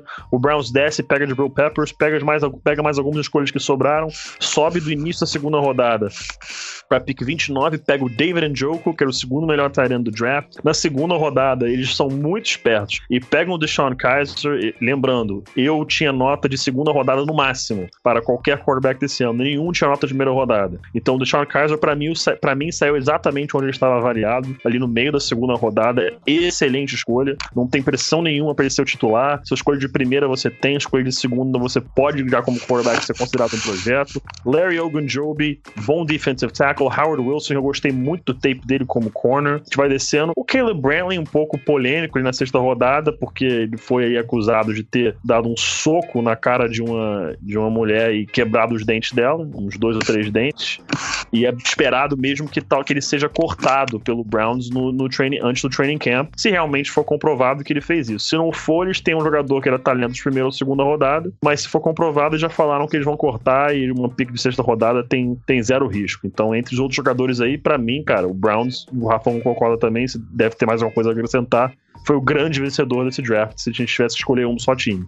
É, isso aí. Ainda pra fechar com chave de ouro, teve o Zane Gonzalez, né? Que foi kicker All-American aí né, no- na Uhum, última temporada. verdade, então, adicionaram ainda armas no Special Teams. O Roderick Johnson, cara, o maluco 6'7". O cara é Uhum. um gigante, mas é um baita de um projeto. Extremamente cru na linha ofensiva. Mais uma escolha de quinta rodada, assim, pra- pra trabalhar, vale a pena. E foi exatamente isso que o Pedro falou. Não tem muito a acrescentar. Algum job, baita de um valor. Deshaun Kaiser conseguiram pegar o último quarterback ali naquela, naquela tire ainda, na primeira. Top 4, né? Exatamente. Então conseguiram pegar com uma escolha 52. Todo mundo teve que subir lá pro 12, 10. E o, e o Browns conseguiu o Kaiser na 52. Então jogaram bem demais. O Peppers é stud. O cara não tem, não tem, não tem posição, mas, porra, é playmaker. Garrett, Joko no ataque. Nossa, essa, essa classe do Browns. Cara, o Browns esse ano vai ganhar jogos. Isso eu tenho na cabeça. Segundo ano que a gente fala bem do draft do, do, do Sim. Browns, hein? Sim, sim. Se eles forem encaixando olha, essa e- sequência, tudo aponta que um vão se tornar relevante de novo. Ó, eu vou falar Sim. rapidinho aqui os Opa. nomes que eles pegaram ano passado. Rapidão. Opa. Cor Coleman, Liz ou não, não dá pra dizer. Emmanuel Ogba, Gostava. Carl Nassib, foi benzinho. Nessa bem, mais ou menos. Sean É. Coleman, Cody Kessler, Ah, Se tornou mais do que, do que esperado. se tornou mais do que muito mais do que esperado, exatamente. uh, Joe Schobert, uh, Ricardo Lewis, Luiz foi também um pouco melhor que. Derek Kindred, Seth DeVolve, Jordan Payton, Spencer Drangle, Rashad Haggins, O Drangle também foi, foi Uhum. interessante. Trey Caldwell Higgins, eu gosto também do Higgins, nem jogou, acho, também no ano passado direito. e o último, Scooby Wright III. O Wright era muito maneiro, mas. a Ele gente tá, sabia ele tá no que era- practice squad, né, ou não? É, é um cara de- muito limitado Tá. fisicamente. É, é. Pois é. Então, segundo ano que a gente tá falando dos caras aqui. Esse ano, foi- e vou te amigos. falar, esse ano foi. Ano passado já foi Esse bom, ano mas foi esse ano, foi, esse, esse ano foi absurdo. Esse ano foi Esse ano roubado. foi Foi roubado, foi roubado. E, e como nosso querido Pedro Pinto previu, nada de Mitchell Trubisky na primeira rodada. Não sei quem que tava É. com essa ideia na cabeça. É, eu, assim, eu botei, eu botei até no meu último mock que eles subiriam pra 5 pra pegar, mas eu botei mais porque eu vi quase todos os analistas fazendo isso. E quando você tem muita gente fazendo uma coisa, é porque algo tem, entendeu? Alguma informação ali tem, algum, alguma informação backstage tem. Mas acabou que o Bears foi e pegou na 2. Mas ainda assim, se o Browns pens tava pensando em subir pra 5 pra pegar o Trubisky, dá uma ligadinha pro Ryan, Ryan Pace aí, que é o GM do Bears, e agradeça, porque pra mim seria insanidade. E agora o Browns, que se você for parar pra ver os sites de apostas de, de Las Vegas agora, o Browns e o 49ers têm juntos, é, de novo, as maiores chances de acabarem com as duas maiores escolhas do draft. Isso, claro, nada é garantido, tudo pode acontecer completamente diferente do que a gente espera, mas os dois têm aí cotados pra ter as duas primeiras escolhas do draft. E como eu já falei no Twitter, falei aqui em off, já falei até gravando, se não me engano, essa classe de quarterbacks do ano que vem está sacanagem. Sacanagem. Josh Rosen, se voltar bem de lesão e mostrar os, resolver os problemas de maturidade, que ele falou algumas besteiras aí na mídia, pode, pode ser uma escolha de primeira rodada, de, de number one overall pick. O Sam Darnold, do que ele mostrou no passado, se evoluir, mostrar mais consistência, pode ser um number one overall pick. E um que me chamaram a atenção ao longo do ano, se não me engano, foi até o David Chiodini, abraço aí pro David, que é o head coach do Corupá Búfalos, amigo meu, falou do Josh Allen, quarterback de Wyoming. Meu amigo, eu falei isso no Twitter e falo de novo. Se você não viu ainda o tape do Josh Allen de Wyoming, eu vou dizer mais ou menos o seguinte: se você achou que o braço do Mahomes é muito forte, vai ver o do Josh Allen, tá? Vai, vai, vai ver o do Josh Allen rapidinho e me diz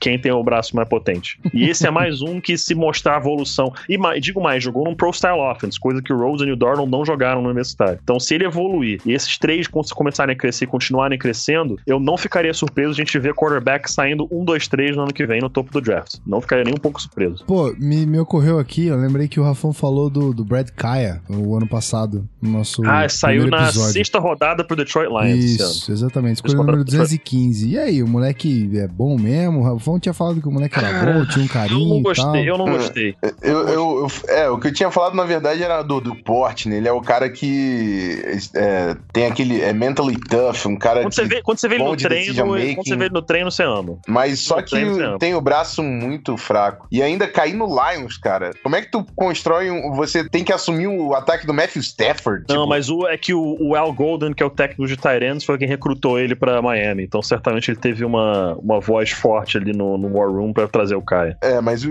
o, o encaixe de sistema é horrível pro É cara. zero, é em- zero. em Encaixa é zero. Detroit. É, eu achei que eu não gostei do tape dele. Acho que ele, no pocket, quando a pressão chega, ele baixa os olhos, não fica olhando pro fundo do campo, toma decisões muito baseadas no pre-snap e tal. É um cara que dá pra desenvolver, mas eu não vejo potencial de starter nele, não. Certo. É, mas enfim, acho que é mais ou menos isso. Beleza. Então, é, o 49ers. Comentem aí sobre o que o 49ers fez na primeira rodada. Parece que foi uma parada sinistra aí. Bom, assalto à mão armada pro Bears, número um, né? Essa foi a primeira coisa que fizeram.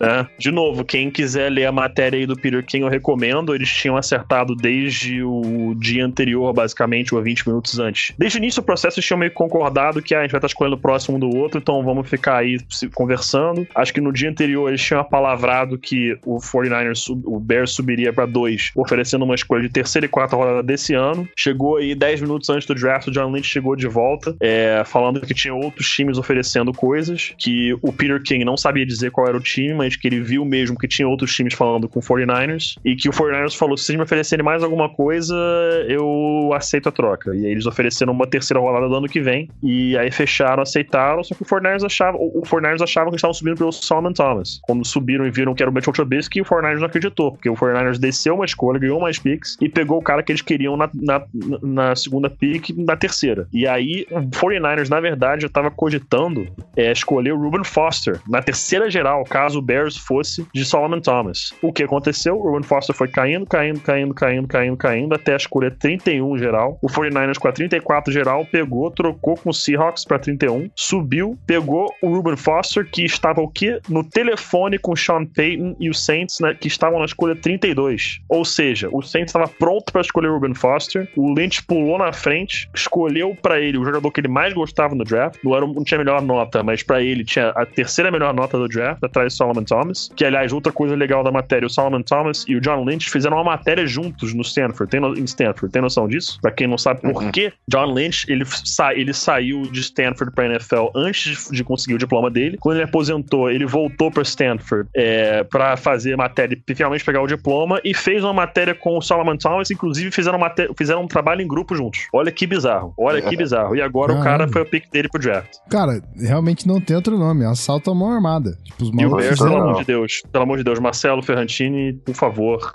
respira, cara. Respira. respira, respira. Nas palavras do Marcelo, ele acha que o Ryan Pace é torcedor do Packers. Só pode ser. é, e o Ruben Forster na, 30, na 31 foi um valor absurdo. Steel. Gosto demais do Witherspoon também. Maluco 6'3", correu muito bem no Combine. Enfim, George Kittle, Tyrande. É uma classe interessante pro 49ers trabalhar aí no primeiro ano do Shanahan, começando com dois garanhões né, na defesa, mas enfim, vai, vai ser interessante acompanhar esse time de São Francisco. Muito bem. Então, já que o Browns foi o Mamimi, se alguém lembra do episódio 1 do Zona FA. Um não. Eu nem lembro qual episódio foi que a gente soltou o Mami. O Mami, é. O Pete puxou aqui esse. Eu lembrei, esse... cara. Eu lembrei e não, não, tive como eu não botar. Esse easter egg aqui. Depois da galera que eu vi lembrar qual episódio foi, fala pra gente aí, porque eu faço ideia. Uh, vai lá, Pete, fala aí suas, os seus três vencedores, quem foram os, as melhores escolhas, as melhores classes desenvolvidas nesse NFL Draft. Ah, então, Melhor a gente ir alternando, não? Vai alternando. Pode, pode começar até o Rafão, pode até começar o Rafão. Não, tanto, eu vou, não, eu vou, eu vou, eu vou, não, eu vou, posso ir aqui então. Vai lá. Cara, eu gostei, apesar de alguns algum incômodo com a escolha, a primeira escolha deles, que foi a sétima geral, Mike Williams, wide receiver de Clemson, que para mim saiu muito antes do necessário. Eu gostei muito da classe do Chargers, cara. E o, o primeiro nome que me faz gostar muito é, é um nome que deixa o senhor Rafael Martins muito alegre. Triste, na verdade, porque não foi pro seu time, mas alegre como jogador, pelo menos. Que é o Force Lamp, nas, no início da segunda rodada, é, que é o melhor guard do draft, a melhor linha ofensiva geral do draft. Depois eles escolhem Dan Finney no, na terceira rodada, que pro Rafão ali era o segundo melhor guard do draft. Então, fortalece o interior dessa linha ofensiva. Desmond King, safety, corner barra safety de Iowa, na quinta rodada. Chega a ser até um leve steal aí, uma escolha bem interessante, bem interessante mesmo, pro Los, cara, já ia falar San Diego Chargers, pro Los Angeles Chargers. que, que pecado pena, falar né? isso. Exatamente. É, é, nunca vou acostumar. E o Sam Tevi, que é um projeto interessante aí de o offensive tackle de Utah, é, na, na sexta rodada. Mas eu gostei bastante aí dessa classe do Chargers. Eu gostei bastante de Mike Williams também, achei que foi acima, mas compensaram depois no Lamp, que para mim é um cara que era para ser top 20. Um Sim. valor imenso. Sim. Danfini é um, é um guarde limitado, mas é, tem muita força física. Acho que vai ser é um cara com potencial para ser titular. Na terceira rodada foi um, um valor muito bom, realmente. Então, só completando. A minha classe que eu coloquei como a, a melhor do draft depois do Browns, né? Que foi a nossa unanimidade, Foi o. Foi o Washington Redskins. O Washington Redskins, cara, conseguiu pegar o Jonathan Allen na 17. Se esse cara ficar saudável, vai ser estilo pra caramba. Vai ser igual o J.J. Watt saindo do top 10. Não, o J.J. Watt foi top 10, foi o décimo, né? Foi, Alguma foi décimo assim. primeiro, eu acho. Foi décimo primeiro, Décimo primeiro, então. é. Jonathan Allen, cara, o potencial é absurdo nessa escolha. Número 17 na primeira rodada. Um um baita de um tiro do, do, do Redskins pode funcionar demais. O Fabian Moreau, cara. Ele Steel, parece. steel, Steel, muito steel na terceira rodada. Sim. E parece que ele vai ficar saudável pra, no training camp. Então, é uma lesão Cara, que ele não vai atrapalhar. peitoral, tipo, não vai atrapalhar em nada, cara. É, e- enfim, o Brillant foi um cara que comprometeu bastante no início da temporada passada. Pra mim, o Morrow tem tudo pra pegar essa vaga. Gosto pra caramba, pra caramba do, do Samaj Perrine também. Coloquei como um dos alvos do Vikings lá na- no- nas matérias que eu fiz. Baita de um running back. Ryan Anderson, outside linebacker de Alabama também. Esse front seven vai ficar muito, muito interessante do Redskins. É um time que tá de- constantemente ali batendo na porta do playoffs, dos playoffs, e, chegando aos playoffs, mas não, não, não segue em frente, né? Agora tem algumas armas bem interessantes para conseguir esse clique aí, porque para mim Jonathan Allen, Ryan Anderson e Fabian Moreau tem tudo para serem titulares nesse ano ainda. Sim. E o, o Perrine também já vai ajudar um pouco ali o Fat Rob na rotação. Cara, muito, muito interessante esse draft do, do Redskins. É só a definição do quarterback, né? O caso lá do Kirk Cousins, para engatar de vez o time de Washington. Cara, eu gostei muito também dessa escolha do, dessa classe do Redskins. É, Era um dos times que eu tava cogitando aqui. A gente até. é, o Rafão fez escolhas de mais dois times e eu gostei muito também. Eu fiz escolha de time que ele também gostou. Mas o próximo que eu tenho aqui, não necessariamente em ordem, mas uma classe que eu gostei muito, especialmente o topo dela, foi o New Saints, cara. O New Saints pegou na 11 escolha geral o melhor corner da classe, Marshall Lattimore, que pode vir a se tornar um dos grandes da posição da NFL. Ryan Ramchick, sobrando ali até a escolha 32 geral, um dos melhores left tackles dessa classe. O cara destruiu jogando em Wisconsin, que é basicamente offensive line U. Todo mundo que sai de lá da linha ofensiva basicamente é garantido de, de poder jogar bem na NFL. Marcus Williams, o safety de, de Utah, Marcus Sanders Williams, na segunda rodada. Alvin Kamara, por mais que eu não concorde com a escolha, eu entendo ela. Né?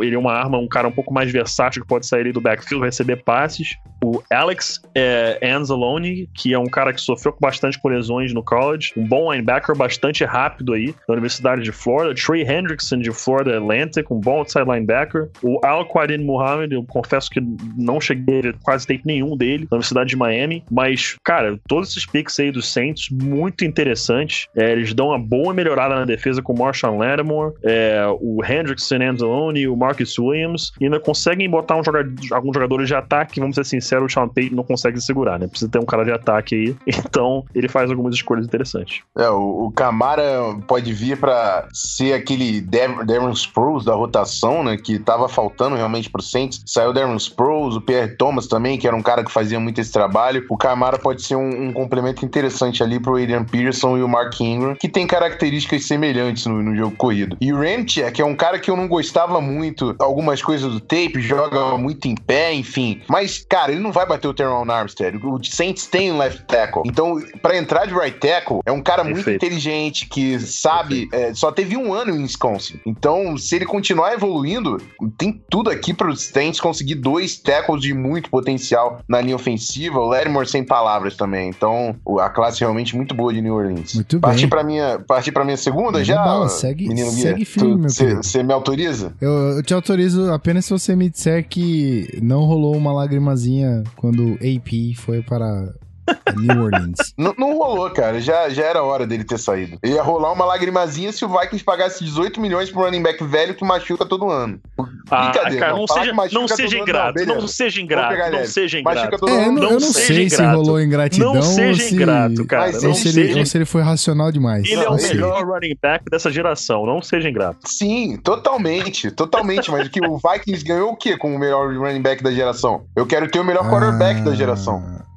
Tá certo. Cara, o Rafão tá num. Isso aí, isso aí do que eu conheço, Rafão. Isso é pure hate, porque o AP time is over.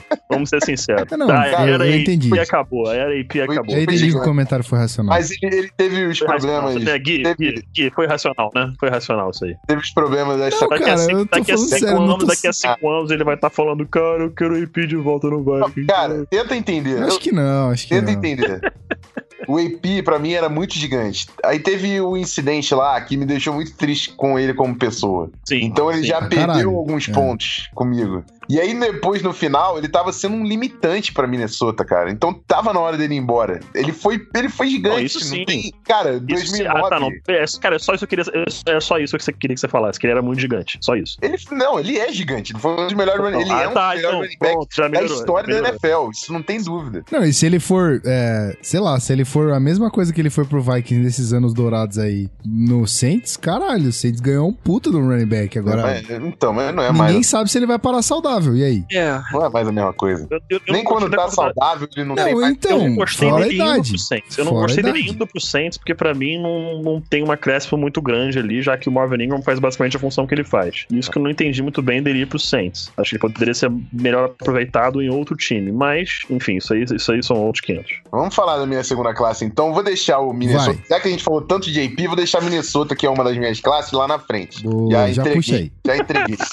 Mas enfim, a, minha, a segunda classe que eu vou colocar aqui é o Miami Dolphins, que também teve um grupo muito interessante e com jogadores que eu gosto demais. É, com estratégia que eu gosto demais. Eles colocaram no front seven, eles colocaram quatro jogadores que pra mim tem potencial de, de participar logo no primeiro ano. Charles Harris, um dos melhores pass rushers do draft. Macmillan, Recon Macmillan de Ohio State, outro jogador que também chega com, com cancha pra ser titular. É, jogador que tem, tinha um papel de, de liderança na defesa de Ohio e, e o Dolphins tinha uma necessidade de linebacker que ele vai ajudar muito. E aí, na quinta e na sexta rodada, eles pegam dois defensive tackles seguidos, o Gutio de LSU e o Vincent Taylor, que pode ser nose tackle de Oklahoma State.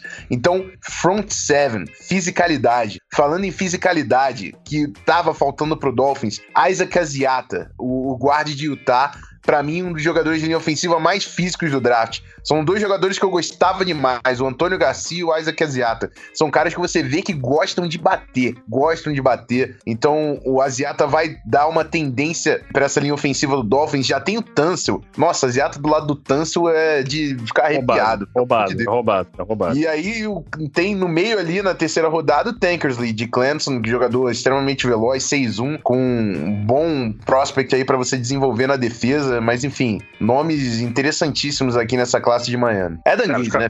É Dan. É, é, é, cara, isso que eu ia falar. Acho que essa, essa, essa- esse draft teve bem a cara do Adam Gaze. É, boas escolhas e, e não tem muito a acrescentar. E até a minha última classe, cara, que eu gostei muito, gostei mais até do topo do draft deles do que mais pro final. Foi do próprio Philadelphia Eagles, cara. Derek Barnett, eu gostei bastante dele. Muita gente acaba não gostando, mas eu achei que ele tem um bom band, é um bom pass rusher. Mas pra mim, a melhor escolha deles foi Sidney Jones na segunda rodada. Rompeu o tendão de Aquiles no Pro Day, uma pena. Tava brigando aí pra ser potencialmente uma escolha top 10 no draft, top 15. Acaba caindo pra segunda rodada. E, cara, o, o Eagles. O, o plano do Eagles não é win now. O plano do Eagles é montar um time pra ser competitivo por 10 anos. É isso que eles estão querendo fazer. Eles, ano que vem, se forem muito bem, isso é um bônus. Eles não estão pensados no- pensando no ano que vem. Eles estão pensando em 2018, 19, 20. É isso que eles estão pensando. E estão pensando da forma correta. Que o Sidney Jones, quando ficar 100% saudável, pode ser um grande corner. Cara, o Razul Douglas, na terceira rodada. Que escolha fantástica. Esse cara é um playmaker. Se não me engano, de cabeça, ele teve oito interceptações no último ano dele na universidade. Oito. Oito. Foram Absurdo. sete ou oito. É um número absurdo de inter- interceptações para um jogador só numa temporada universitária. Então o cara é um 6-2 playmaker. ainda. 6-2 Seis- com ah, estatura pra jogar desculpa, aberto. Ah, sim, sim, sim. 6-2, estatura pra jogar aberto. Ele pode não ser o mais veloz, mas o cara tem uma boa técnica e tem o faro pra bola. É um ball rock. Então, excelente escolha. E um que eu gostei muito, que dá uma pena, uma pena da- das ganhas de- dele ser pequeno, é o Donnell Pumphrey de San Diego State. Escolha de quarta rodada, 5'8, 176 libras, né? Bem levinho. Mas vamos lembrar de uma coisa. Sabe quem está no seu último ano de contrato com o Eagles? Ele mesmo, Darren Sproles. Então, o que, que eles estão fazendo? Eles estão preparando para o veterano sair ao final dessa temporada. Um- vão tentar, ele vai tentar sugar tudo que ele pode do Darren Sproles para já ano contribuir mas a partir de 2018, o Daniel Pumphrey assumiu a função do camisa 43. Vai tentar jogar em um pouco de slot, que ele sabe correr boas rotas, e ele pode ser esse cara recebendo passe do, back, do backfield, ser uma boa opção, de repente, aí em terceiras descidas para passe, screen pass, então uma excelente escolha também. Outras escolhas tem o Mac Collins, wide receiver, na quarta rodada. Não gostei tanto dessa, mas de novo, as outras escolhas do Eagles que me chamaram a atenção, Shelton Gibson é, na quinta rodada, o Nate Jerry, safety, na quinta também, o Elijah Qualls na sexta rodada. São escolhas que não me animaram muito, mas a outra metade que eu falei no início eu achei bem interessante. É, o Qualls é um cara que eu, que eu achei interessantíssimo pro Eagles. É, na última escolha, na sexta rodada, para mim era um dos caras que tinha o melhor encaixe para jogar de nose tackle. E, e, o Eagles acabou de perder o Benny Logan, que não é um cara que era muito pass rusher, que era é, realmente o cara que contribuía verdade. mais ali no A-gap. Então o Qualls tem essa, tem essa possibilidade de jogar ali. É claro, chegou o time Jernigan com um cacife muito maior ali para fazer a dupla com o Fletcher Cox, mas linha de, de defesa cansa pra caramba. Então o Qualls, se conseguir participar dessa rotação, vai ser um baita valor na sexta rodada. Vamos ver se, se realmente vinga aí durante a temporada. Muito bem. Fa faltou a minha terceira, né? Vamos, vamos, vamos ter que falar, né? A gente tem que é falar dessa classe é aqui, é né? Assim, eu, eu não ia nem colocar, eu consultei os meus amigos especialistas de Zona FA aqui sobre, sobre colocar esse time entre os eleitos. Especialistas se chamam Pitts, né? Porque... E, e... Especialista não, onde tá aí, especialistas no quesito clubismo. Isso ah, é, oh, E aí? Oh, e aí? Respeito, caralho. E, e, e, aí o, o, Pedro ainda falou assim: não, eu ia colocar, só não coloquei porque você ia colocar. Aí, pô, aí não, não tá tem beleza. como, né, meu filho? Aí tá tem que falar. Minnesota Vikings. Minnesota Vikings. Não vou tocar sirene, pode falar. Spielman, Rick Spielman. Cara, ele, ele é o, o, o, o maluco do Draft Day. Tá, tá decidido que ele é o cara do Draft Day. Cara, Foram tá sete. Cara, isso é o John Lynch. Vamos com calma. Esse cara é o John Lynch. Vamos com calma. É, o John Lynch realmente mandou muito, mandou muito, né? Mas enfim. pra quem não o viu o meme do Draft Day 2 com a foto do John é, Lynch. É, foi sensacional, foi sensacional. Sete trocas do Rick Spielman durante o draft. 11 jogadores, recorde do time. E não foram 11 jogadores quais, qualquer, assim. Ele conseguiu valor em muitas escolhas e uma filosofia que é o que, o, que faltava pra Minnesota nesse ano. Conseguiu Dalvin Cook na segunda rodada. O cara foi caindo, eles conseguiram trocar e buscar um running back que, desculpa, Latavius Murray, mas o teto do Dalvin Cook é muito maior do que Latavius Murray já mostrou na NFL. Então, podem jogar os dois também se complementando. Latavius Murray é um cara que vai participar mais de red zone também, que era um problema de Minnesota, mas o Dalvin Cook é um, é um home run reader, independente de onde ele tá formando, é, vai participar já no primeiro ano. Pat Alpha coraçãozinho pra caralho, coraçãozinho pra caralho, um dos meus jogadores de, de, de interior de linha ofensiva prediletos do meu, desse draft aqui. Líder em, em Ohio State, footwork. Tem que melhorar um pouquinho o primeiro contato, mas um baita de um valor na terceira rodada. Foram dois trade-ups para pegar os jogadores, esses jogadores. E, e, outra tendência que eu gostei demais, tanto o Pat Alflin, que eu acabei de falar, o center, quanto o de Alil Johnson, de, de Iowa, o defensive tackle, que foi de quarta rodada, ex-lutadores de, de wrestling, tá ligado? De, de, de luta greco-romana. Cara, isso pra linha ofensiva é tudo. É leverage, é pad level. Luta greco-romana é um dos melhores esportes para jogador que joga nas trincheiras, tanto linha ofensiva quanto linha defensiva. Então, tanto o Alflin quanto o Jalil Johnson tem muita consciência de, de leverage, né? De conseguir ir mais baixo para criar alavanca. Então, gostei demais. Danny Isidora, o Vikings está mudando agora para zone blocking, jogador com footwork excelente que pode encaixar nesse sistema. Bucky Rogers, cara é 6'6, correu 4'5'5, não precisa de mais disso, na sexta rodada, para participar ali do grupo de wide receiver. Elijah Lee, linebacker com capacidade de cobertura de passe sensacional, enfim, vi muito valor, é claro que foi muita escolha, né? 11 escolhas do Rick Spielman, mas ele conseguiu o valor até no final do draft. Bucky Rogers na, na sexta rodada, Elijah Lee na sétima rodada, enfim. É, achei que foi uma classe realmente que me deixou muito satisfeito como torcedor do Vikings. Então, Rick Spielman, meu muito obrigado. Skull Viking. Ah, não, agora eu toquei. Pode tocar, filho. Era pra tocar mesmo, não vai ficar feio. Na verdade, tinha que tocar, tocar. O, o, o, o Yala Horn. Ah, não vou oh. tocar esse Yala Horn aí, não. Ah, Meu cara. Deus do céu. A gente tava aqui de boinha falando, não, beleza, o Pete também queria que o Vikes fosse colocado aqui como melhor classe. Aí o cara vem com essas putarias de novo. Aí chegou o Rafão chuta o balde completamente. É, moleque, eu vou explodir de novo o negócio lá, hein? Caralho. My bad, my bad. Eu, eu tento ser imparcial, mas o Zona FA me dá certas liberdades que eu, que eu Aqui compro. você pode, né? São certas liberdades que o, que o EI não proporciona, né? Vamos, vamos ser sinceros. Ah, não Que dá, a gente não dá. pode, não, na transmissão, ficar Exatamente. clubistando que nem uns malucos.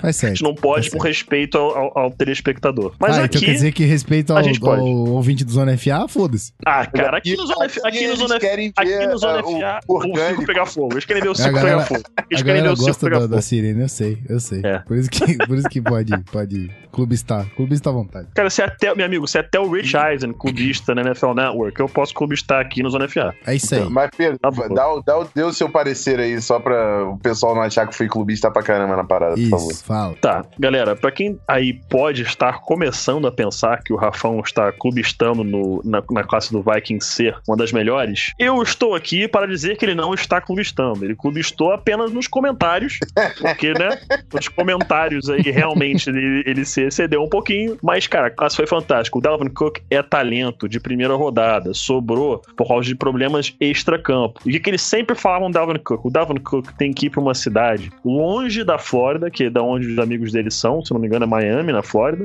e numa cidade em que ele não pode ficar fazendo muita merda. E vamos ser bem sinceros, Minneapolis em Minnesota não é uma cidade que te vai te dar muita oportunidade de ficar fazendo merda. Então, excelente escolha pro Dalvin Cook, que no inverno vai ficar trancadinho em casa com o, aquecedor ligado jogando Madden. Então, Com ótimo. o Zimmer na orelha. Com o Zimmer na orelha. Excelente, né? Disso tudo que ele precisava. O Pat Elfline, cara, uma excelente escolha pra linha ofensiva. O Vikings tinha uma das piores linhas ofensivas. A gente sofreu. Nós três sofremos com isso ano passado, né? O Seahawks, É. Vikings e Broncos, coisas lamentáveis em linhas ofensivas. E, cara, Pat Elfline, terceira rodada, excelente escolha. Danny Isidore na quinta, escolha, na quinta rodada, Steel, tá? Steel, ele ter sobrado até aí. Que surpreso ele ainda tá no board. Bucky Hodges também, cara, mais uma arma aí pra, pra quem for o quarterback, deve ser o Sam Bradford de novo esse ano. Jaleel Johnson, excelente defensive tackle, já é um cara muito forte, tem um, um- um bom trabalho ali é, dentro da trincheira. Cara, foi um excelente draft, excelente draft mesmo, do Minnesota Vikings. E, e nesse quesito aí é zero clubismo. Agora, quando começa coraçãozinho, não sei mais o que do Rafão, aí você, pô, pra que é? Não, o cara ele é fala clubista, Skull não. Vikings, Não, não, é desculpa, Skull Vikings coraçãozinho pode foi até isso. É, o Skull Vikings foi. Coraçãozinho clubismo foi pro Pat Alflin, porque, Isso, porra, verdade, perdão, engano meu. Alflin é coraçãozinho pra caramba. mesmo, aqui. Coraçãozinho, E coraçãozinho. não é o Pat Alflin, não. Eram, eram alguns jogadores nesse draft. Era Pat Alflin. Force é, Lamp. Force Lamp, cara. Force Lamp pra Teu caralho. primeiro, Force teu Lamp. primeiro. Force Lamp pra caralho. Force Lamp, Pat Alflin, Antônio Garcia e Isaac Aziata. São os quatro linhas ofensivas que estavam no coração pra caramba. Cara, Qualquer o meu, os, meu, os meus que estavam no coraçãozinho pra caralho eram Force Lamp também. Bicho, Christian McCaffrey, que escorreram muitas lágrimas másculas quando ele foi com a oitava escolha pro, pro, pro Panthers. Muitas lágrimas. Um outro cara que era coraçãozinho pra caralho eu fiquei muito feliz que ele saiu pro Broncos foi o Jake Butt. Eu- o meu irmão é testemunha, tava vendo o draft com ele e eu fiquei desde a terceira rodada falando: porra, o Elway tem que escolher esse cara, senão eu vou ficar puto aqui, eu vou ficar irritado. Aí saiu escolha da terceira rodada, não foi, eu ficava estressado. Aí na quarta rodada, porra, acho bom o Elway pegar esse cara, porque ele tá sobrando, ele rompeu o cruzado anterior e esse cara é muito bom. Ele num, num, num ano padrão de Tyrande poderia até sair final da primeira rodada. Esse ano ele vai sair, ele sairia na segunda, porque a melhor classe de Tyrande dos últimos 20 anos. Não foi. Aí eu ficando puto, eu ficando estressado. Aí primeira escolha da quinta rodada, Jake Butt pro Broncos, eu surtei. Parecia que o Brasil foi ex-campeão mundial aqui dentro de casa. Aquilo ali foi uma escolha fantástica. É, ele foi um que eu gostei muito. Nathan Peterman era coraçãozinho pra caralho também. Eu fiquei com uma pena dele de ter ido pra Buffalo, um sistema que não é muito pra ele, num clima que não é muito pra ele, que ele não tem os braços mais fortes. Então acho que o encaixe pro Peterman foi péssimo. É, fiquei com pena dele ali, mas é isso aí, cara. Todo draft você tem aqueles caras que você olha e fala, puta, eu queria muito esse cara no meu time. E a gente fica feliz aí, pelo menos no caso meu e do Rafão, que o Rafão conseguiu um, ou até mais pro seu, eu consegui um também. Gostei muito do Carlos Henderson pro Broncos na terceira rodada também. Uma excelente escolha. E E eu é gosto isso, pra caramba do Garrett Bowles, né? Você ainda tem um É, pé assim, não atrás, é, mas assim, não é, assim, não é que eu não gosto do Garrett Bowles, eu gosto também, só que, ah, cara, ele já tá com 25 anos, tipo, um cara um pouco É, mais isso é- velho, isso é- isso é. tem muita experiência, aí ele fala, ah, é um cara muito agressivo, ok, ele é muito agressivo, mas, sabe, tipo, Não, ele é um trabalho muito tem de muito refinamento, assim, né? é, é O- re- refinamento o aos Ramsey- 25, o refinamento aos 25, tipo, esse é o meu problema, entendeu? Aham. Isso que me incomodou, refinamento aos 25, o cara vai ficar o quê, no auge aos 29? Ah. Tipo, é Mas o complicado. footwork dele é coisa linda. O footwork dele é Ah, coisa sim, linda demais. E tem que ganhar um pouco de peso também, então. tem, enfim. tem. Era o mesmo problema que o Antônio Garcia também tinha. É, é. Mas o Antônio Garcia com a staff do Patriots, amigo. Ah, Ah, isso que, cara, é aquela coisa que é o que a gente fala todo ano, é o que a gente fala todo ano, né, cara? Entra ano, sai ano, você olha pro draft e todo mundo deixa sobrar uns caras pros Patriots, que você fala, mano, puta que pariu, como que esse cara sobrou pros caras? Como? Sobrou Derek Rivers e Antonio Garcia pro Patriots, cara. Como que deixam isso acontecer? Isso é um absurdo. absurdo. Isso é um absurdo. E é aquela coisa, a gente fica falando aqui, não é porque eu odeio o Patriots sem nada. Cara, eu acho o Bill Belichick um monstro. O, o, o, o Tom Brady, cara, eu, eu pegava ele puramente por respeito, sem sacanagem. É nesse nível. Tipo, o Brady é muito sinistro, cara. Eu pegava o cara por respeito, sem sacanagem. Na boa. E eu duvido alguém eu duvido alguém aqui falar que não faria o mesmo. Duvido. É, é. Duvido lá, o Rafa até, até suspirou, cara. Até suspirar, até suspirar. Mas, porra. É. mas, mas, cara, mas, porra, que homão, cara. É, é, cara, e o, e o meme game dele também, on fleek, né, cara? O cara é o, é o zoeiro dos memes. É, demais. Cara, comentando foto da Gisele com, com fotinho de Drop cara desmaiado no chão. Aliás, um abraço pro galera da NFL da Zoeira, que pô, fez até um memezinho lá. Cara, o Tom Brady é muito, muito sinistro. E aí sobram esses caras fantásticos pra ele. É, é... Scarnett, que é um puta de um coach de linha ofensiva. Sim, sim, um puta linha, coach, E agora vai trabalhar com o Antônio Garcia, cara. Isso é. vai, vai... Capitão, vai dar ruim, capitão. capitão, já prepara o sexto aí já. Só isso que eu digo. Bom, já que vocês começaram a falar de alguns jogadores coraçãozinho, coraçãozinho, vamos falar dos caras que não é teu coração assim, não. Né? Eita, que, caceta. Agora que a galera vai. começou aí a chamar, a chamar meio cedo, né? Os famosos Rich. A gente falou bastante ano passado também desses caras. Então vamos começar a falar agora aí quem foram os Riches. Pete já separou alguns, Rafão também. E tem um que, coitado Cara. do Marcelo, um abraço, meu querido. Durma em paz. Cara, Mitchell Trubisky, desculpa, cara. Eu sei que o pessoal tá pisando muito na tua cara aí já. Tu tá, porra, cachorro morto, a galera continua te bicando. Pra quem não sabe, ele foi no jogo do Chicago Bulls é, no dia depois que ele chegou em Chicago e foi vaiado quando apareceu no telão pela torcida. Cara, então, assim, tipo, é, é, assim, eu tô com pena, eu tô com pena do moleque, mas a gente tem que ser sincero.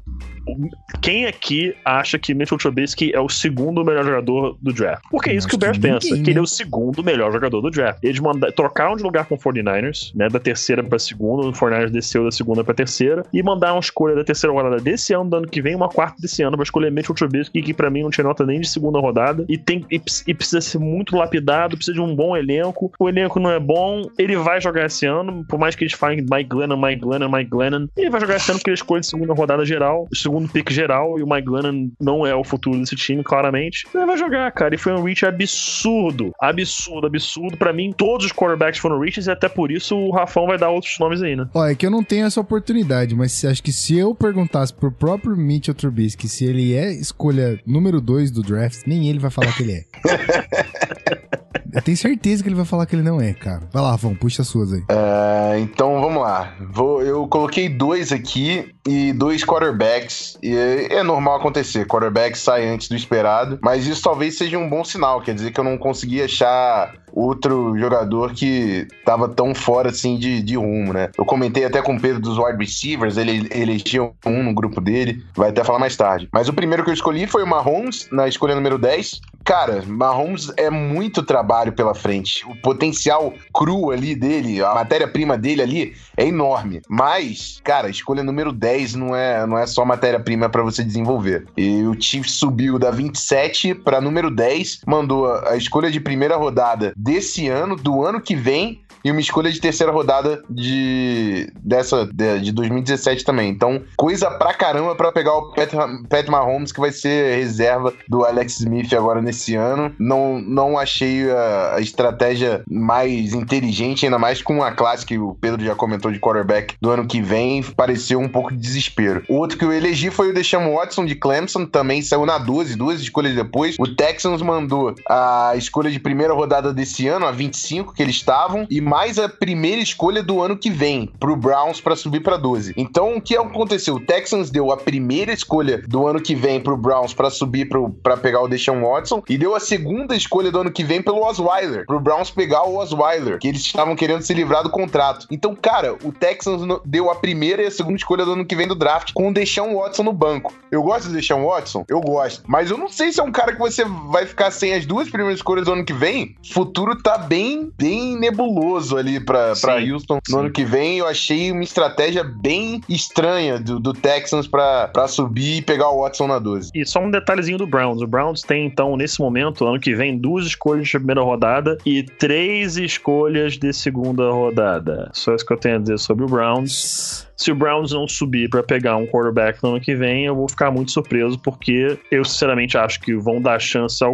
ao Deshaun Kaiser, mas chegar ano que vem eles tiverem chance de pegar um dos Big Three, já que a, a princípio serão, acho que eles vão fazer, porque aí já vai estar tá na hora. E em relação aos quarterbacks, concordo com tudo que o Rafão falou. Tudo, tá? Todos eles são reaches, nenhum deles deveria sair da primeira rodada, nenhum deles tá pronto para jogar hoje. O Mahomes, então, tá longe demais. Eu até, até entendo a escolha do Mahomes, porque eles têm o Alex Smith jogando, eles querem preparar um cara que o Smith já tá ficando mais velho. O Andy Reid viu muito do Brett Favre nele e acha que ele pode ter um estilo parecido, até porque o Andy Reid foi técnico do Brett Favre. Então a escolha que eu mais entendo é essa. As outras eu acho um, um pouco de surto. Mas achei que todos foram reaches. E os meus reaches, é, tem mais um quarterback também que eu vou só citar, que eu já expliquei, o CJ Beathard, quarterback de Iowa na terceira rodada pelo 49 já expliquei por que mais cedo. Tano Passignon, defensive end de Villanova, escolha 59 geral, número 27, segunda rodada para o Chiefs. Por que, que eu achei reach? Cara, ele tá muito longe de estar pronto para jogar, né? Um pouco não, muito longe. É um freak, é um atleta, 6'7, 290, 289 libras, se eu não me engano, mas ele está muito longe de estar pronto para jogar, não é pouco não. E para ser na segunda rodada, é um jogador de linha defensiva, um time que tá tentando um título agora, que é o Chiefs, eu achei um pouco de um reach. E o outro, cara, para mim, simbolizando os to todos da posição dele que saíram na primeira rodada, Corey Davis, wide receiver de Western Michigan, quinto geral, quinto geral, para o Titans. Cara, nenhum wide receiver pra mim esse ano merecia uma escolha top 10. A escolha mais racional para mim foi o John Ross na 9, porque ainda assim foi alto. Corey Davis, quinto overall, Mike Williams, sétimo overall, e John Ross, é, nono overall pro Bengals. Cara, reaches absurdos, eu não entendi por que, que fizeram isso aí, o Titans. Poderia, assim, provavelmente não poderiam esperar, né? Porque a gente viu um run em wide receivers aí no topo do draft que mostrou que se eles esperassem até 18 não teria nenhum lá. Mas eu achei bastante reach isso aí, cara. Não acho o Corey Davis o quinto melhor jogador desse draft de forma alguma. Reflexo da classe, vocês acham? reflexo da classe de 2016/17 do college, que quarterbacks são fracos, wide receivers são fracos? Ah, cara, eu acho que ah, muitas vezes é que a avaliação, de repente, do, do time é diferente da nossa, porque o que a gente tem que pensar é o seguinte também: quando a gente está avaliando aqui, como analista, avaliando todos os jogadores universitários, a gente está olhando e comparando ele, eles um com o outro, assim, muito diretamente. A gente pode ter variação por questão de gosto, mas a gente está comparando muito assim, tipo, olhando para eles, quem você acha que em qualquer sistema pode ser melhor? Corey Davis, Mike Williams ou John Ross? Mas não é assim que funciona, né? O Corey Davis, em um se compara botar o Corey Davis e o Mike Williams em um sistema A, o Mike Williams vai ser melhor. Se colocar os dois num sistema B, o Corey Davis vai ser melhor. Por quê? Porque ele faz, ele, ele corre rotas melhores do que o Mike Williams. É isso que aquele time precisa. No outro, ele precisa de um cara que vai subir e pegar aquelas, aquelas bolas 50-50 e ganhar essa disputa. Se você quer um cara assim, você quer o Mike Williams. Se quer um cara que estica o campo, você vai querer o John Ross. Então, muitas vezes a gente, a gente tem avaliado no nosso board diferente dos times que eles estão buscando outras coisas que a gente não tá parando pra pensar. Então, assim, você entende até o raciocínio por trás das escolhas, mas você vai achar Reach porque é um talento que não vale aquela escolha. E muitas vezes os times acabam fazendo isso, eles acabam valorizando demais o que eles querem ao invés do talento que o jogador é. E é aí que você começa a fazer o famoso Reach. Legal. Então, chega de falar de gente que foi dos apressadinhos aí que saíram antes da parada, vamos falar dos Steals, que aí eu sei que tem gente muito boa. E para quem não sabe, de novo, uma explicação rápida, os Steelers são os caras que foram caindo, caindo, caindo, até que pá, igual o assalto à mão armada lá do 49ers que conseguiu até o Ruben Foster caindo em vários, várias é, rodadas e posições. Então vamos falar dos caras que demoraram para sair e que a galera roubou e quem é o Mami para vocês. Ah, o Mami, vou deixar pro Rafão falar aí que ele que fez o top 10 dos Tyrants e esse cara é um monstro, não sei como ele sobrou. É, não, não, não precisava nem fazer o top 10 dos Tyrants, né? Todo mundo é. colocava o Jay Howard ali top 5, top 10, porque ele realmente era um Tyrant como poucos chegaram no draft com tanta cancha 6'6, 250, é, bloqueia pra caramba, recebe passe. Foi pouco utilizado em Alabama, mas o potencial desse cara é imenso. E deixaram ele quase sair do top 20. Mas o Buccaneers, cara, James Winston, que alvo que ele conseguiu na número 19, cara. Uhum. Brabo do Buccaneers aqui na número 19. Eles estavam ali, é, perderam. O Austin Seferian Jenkins foi um, um projeto que não tava dando muito certo. Eu esqueci agora o, o, o nome do. Tu sabe de cabeça? Tô procurando aqui o depth chart. O cara que ficou sozinho de Tyrande. Ah, é Cameron o- Braid. Cameron Isso, Braid. Cameron Braid, que é de Harvard, se eu não me engano, né? Ele Que foi, ele, foi bem, ele foi bem sólido na temporada, mas O.J. Howard não é sólido. O.J. Howard é playmaker. É playmaker. Caraca. Agora você vai Sim. ver Deshaun Jackson, Mike Evans e O.J. Howard. Cara, Roubado, absurdo. roubado. Absurdo. Roubado. Baita estilo de Tampa Bay. Detalhe, ainda pegaram o Chris Godwin, tá? Ainda pegaram o Chris Godwin, acho que foi na terceira ou quarta rodada. O receiver de Penn State, 4-4-2 no 4-yard dash, State no Rose Bowl contra o USC. Esse ataque do Buccaneers está nojento. nojento. Só isso Nojento. que eu tenho a dizer. Nojento, nojento, nojento. Tá e certo. falando ainda aí dos nossos, dos nossos steals, eu vou manter aí Manda na posição bala. de Tyrande, já falei o nome dele aqui, já expliquei até um pouco porquê, então não vou me prolongar. Jake Butt, Tyrande de Michigan, escolha 145 overall, primeira da quinta rodada para o Denver Broncos. E por que que eu falo que foi um steal? Né, tô ouvindo uma certa sirenezinha aí no fundo, mas nem Não foi sei, não sei. nem foi por causa porque ele foi pro Broncos. Ele é um talento de segunda rodada, rompeu o cruzado anterior no bowl game e caiu até a quinta rodada. E é um cara que sobrou. O Broncos precisava muito de um end, pegou aí um dos melhores talentos draft, ele se recuperando bem, que tudo indica que ele está no caminho certo da recuperação. Então, baita steal aí do Denver Broncos. Muito bem. Toca o outro aí, Rafão. Bom, Momento coraçãozinho. é, eu vou falar de nomes que eu já falei, mas eu acho que eu vou passar os três meus, cara, porque a gente já falou deles. Sim, sim. Aí depois você continua. Já. Que eu Sim. coloquei aqui o Forrest Lamp na segunda rodada. Estilo pra caramba. Pra mim, o melhor jogador de linha ofensiva de todo o draft. Saiu na escolha número 38 pro Chargers. Obrigado, Guru. Sério, obrigado mesmo. Mas eu não fiquei. Depois eu fiquei menos, menos triste com, com o Alpha chegando.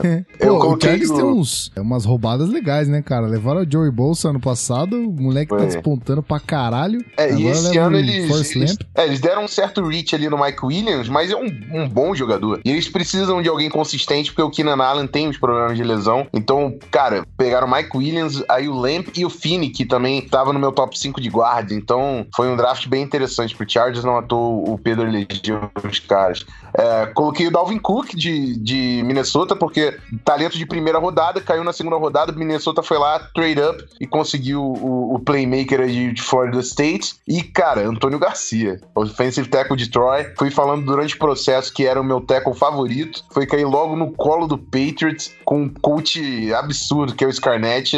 Então, cara, ficou lindo isso. São os três steals aí que eu coloquei no, no meu board. Beleza. Toca seus outros dois aí, Pete. É, tocando aqui rapidinho, um steal pra mim, que eu gostei bastante da escolha, Kareem Hunt, running back de Toledo, 86 geral, 22ª escolha da terceira rodada para o Kansas City Chiefs. Eles perderam o Jamal Charles, assinou com o Denver Broncos, e pegaram um jogador que passa muito despercebido, porque jogou numa faculdade pequena, mas o moleque é muito bom, tem uma boa mudança de direção, twitchy player, consegue receber passes bem, lê muito bem bloqueio, joga com agressividade. Foi uma excelente escolha aí do Chiefs. Eu achava que ele tinha nota aí pra sair até o final da segunda, início da terceira saiu mais pro final da terceira rodada. Não é uma grande diferença, mas é um time que vai saber utilizá-lo muito bem. E o terceiro e último steal pra mim é outro jogador lesionado, mas que foi uma escolha fantástica. Sidney Jones, quarterback de Washington, 43 overall, décima primeira escolha da segunda rodada pro Philadelphia Eagles. Já falei dele um pouco mais cedo nesse podcast. É uma escolha fantástica, é um cara que eles não precisam que jogue esse ano, precisam que ele fique bem para estar bem durante muito tempo nessa franquia. Então, excelente escolha aí do Eagles, um jogador que poderia ser pick de primeira rodada se não fosse a lesão. Muito bem. Vários desses jogadores estão lá nos nossos top 10. Inclusive. Quase todos. Se bobe- Se Todos, bobear eu todos. Se bobear todos. O Sidney Jones todos. estava lá no cornerback? Sidney Jones estava, Sidney Jones estava. Então Sidney foram Jones tava. todos. Foram todos. Todos eles, todos eles. Viu? Viu, viu, galera? Viu?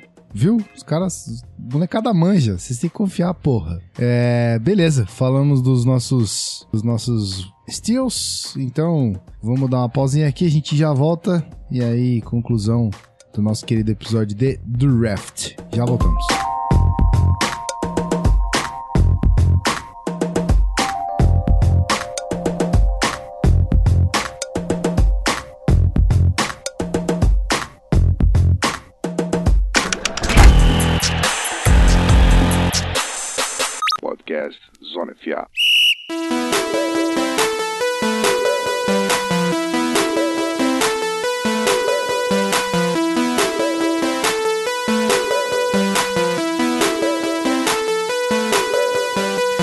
Bem, senhoras e senhores, bloco final aqui do Zona FA. Mais um pra gente fechar e encerrar o assunto draft 2017.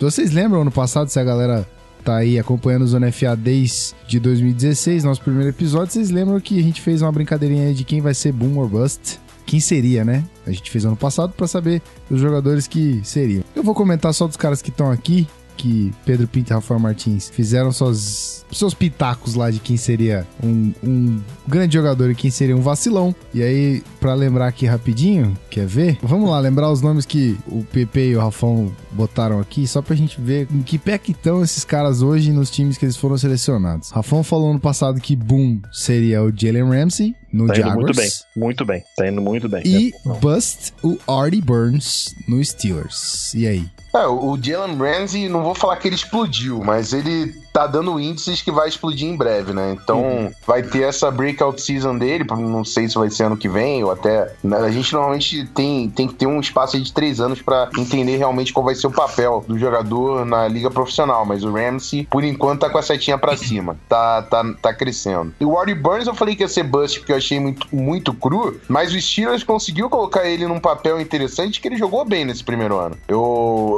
não foi bust, na verdade. É, eu, eu tinha bastante sentimento que não ia dar. Só que o Steelers conseguiu usar ele num, num papel ali encaixadinho na secundária. E o Steelers teve não só ele, né? O Davis também jogou muito bem na posição de, de safety. Então foram, foi o grupo todo de, de novatos ali da defesa do Steelers que apareceu. E o Burns foi junto, pegou o espírito de equipe e conseguiu produzir. É, e é um cara com, com um talento físico absurdo que veio de Miami, né? Legal. E aí, o Pete escolheu como boom Robert Incandici, do Cardinals, e como bust Christian Hackerberg, do Jets. É, o Christian Hackenberg é até meio fácil, o Rafael até brincou comigo, mas eu falei que era bust porque, cara, escolha de segunda rodada, ele não merecia um pick acima de quarta, quinta, na melhor das hipóteses. Ele corre um sério risco de sequer ter um jogo como titular com o Jets, mesmo esse ano o Jets estão pegando o quarterback no draft e tendo trazendo apenas o Josh McCown. Ele corre um sério risco de nem ter um jogo como titular. E o Robert Kimdichi, ano passado não jogou muito, agora que o Calais Campbell saiu, foi pro Jaguars, é capaz de ter um papel um pouco aumentado, então não deu pra avaliar muito ainda, mas eu ainda aposto que ele pode ser um bom jogador. Legal. Então, já que o ano passado, e acho que vai ser legal isso aí, porque a, a gente deixa pro ano que vem. É ruim esperar? É ruim esperar, lógico. Mas vai, ficar- vai ser legal a gente jogar igual a gente fez ano passado. Ó, vai ser tal cara, e aí esperar a temporada acontecer pra gente voltar ano que vem e falar, foi ou não foi. Acho que tá meio óbvio aqui é, um dos caras, mas ainda assim, né? Vamos lá. Para os pros senhores, rapidão, papum, papuf bicicleta, como diria minha mãe. É, boom e burst. Começa pelo Rafão aí, vai lá. Caraca, jogou pra, pra mim mesmo? Então tá É. beleza. Pode escolher pra um tu. que eu escolho o outro, pelo menos, pra falar primeiro. Escolhe o teu Não, o escolhe o bust, sei lá.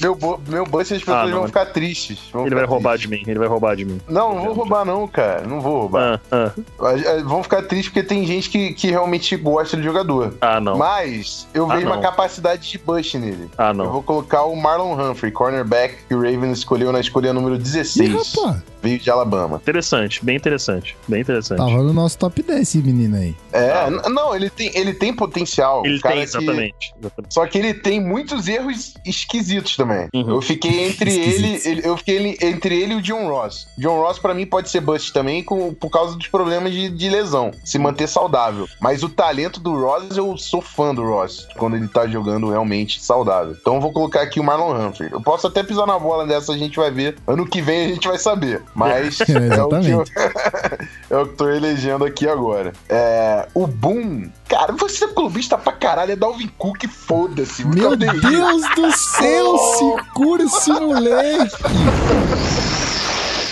Caralho!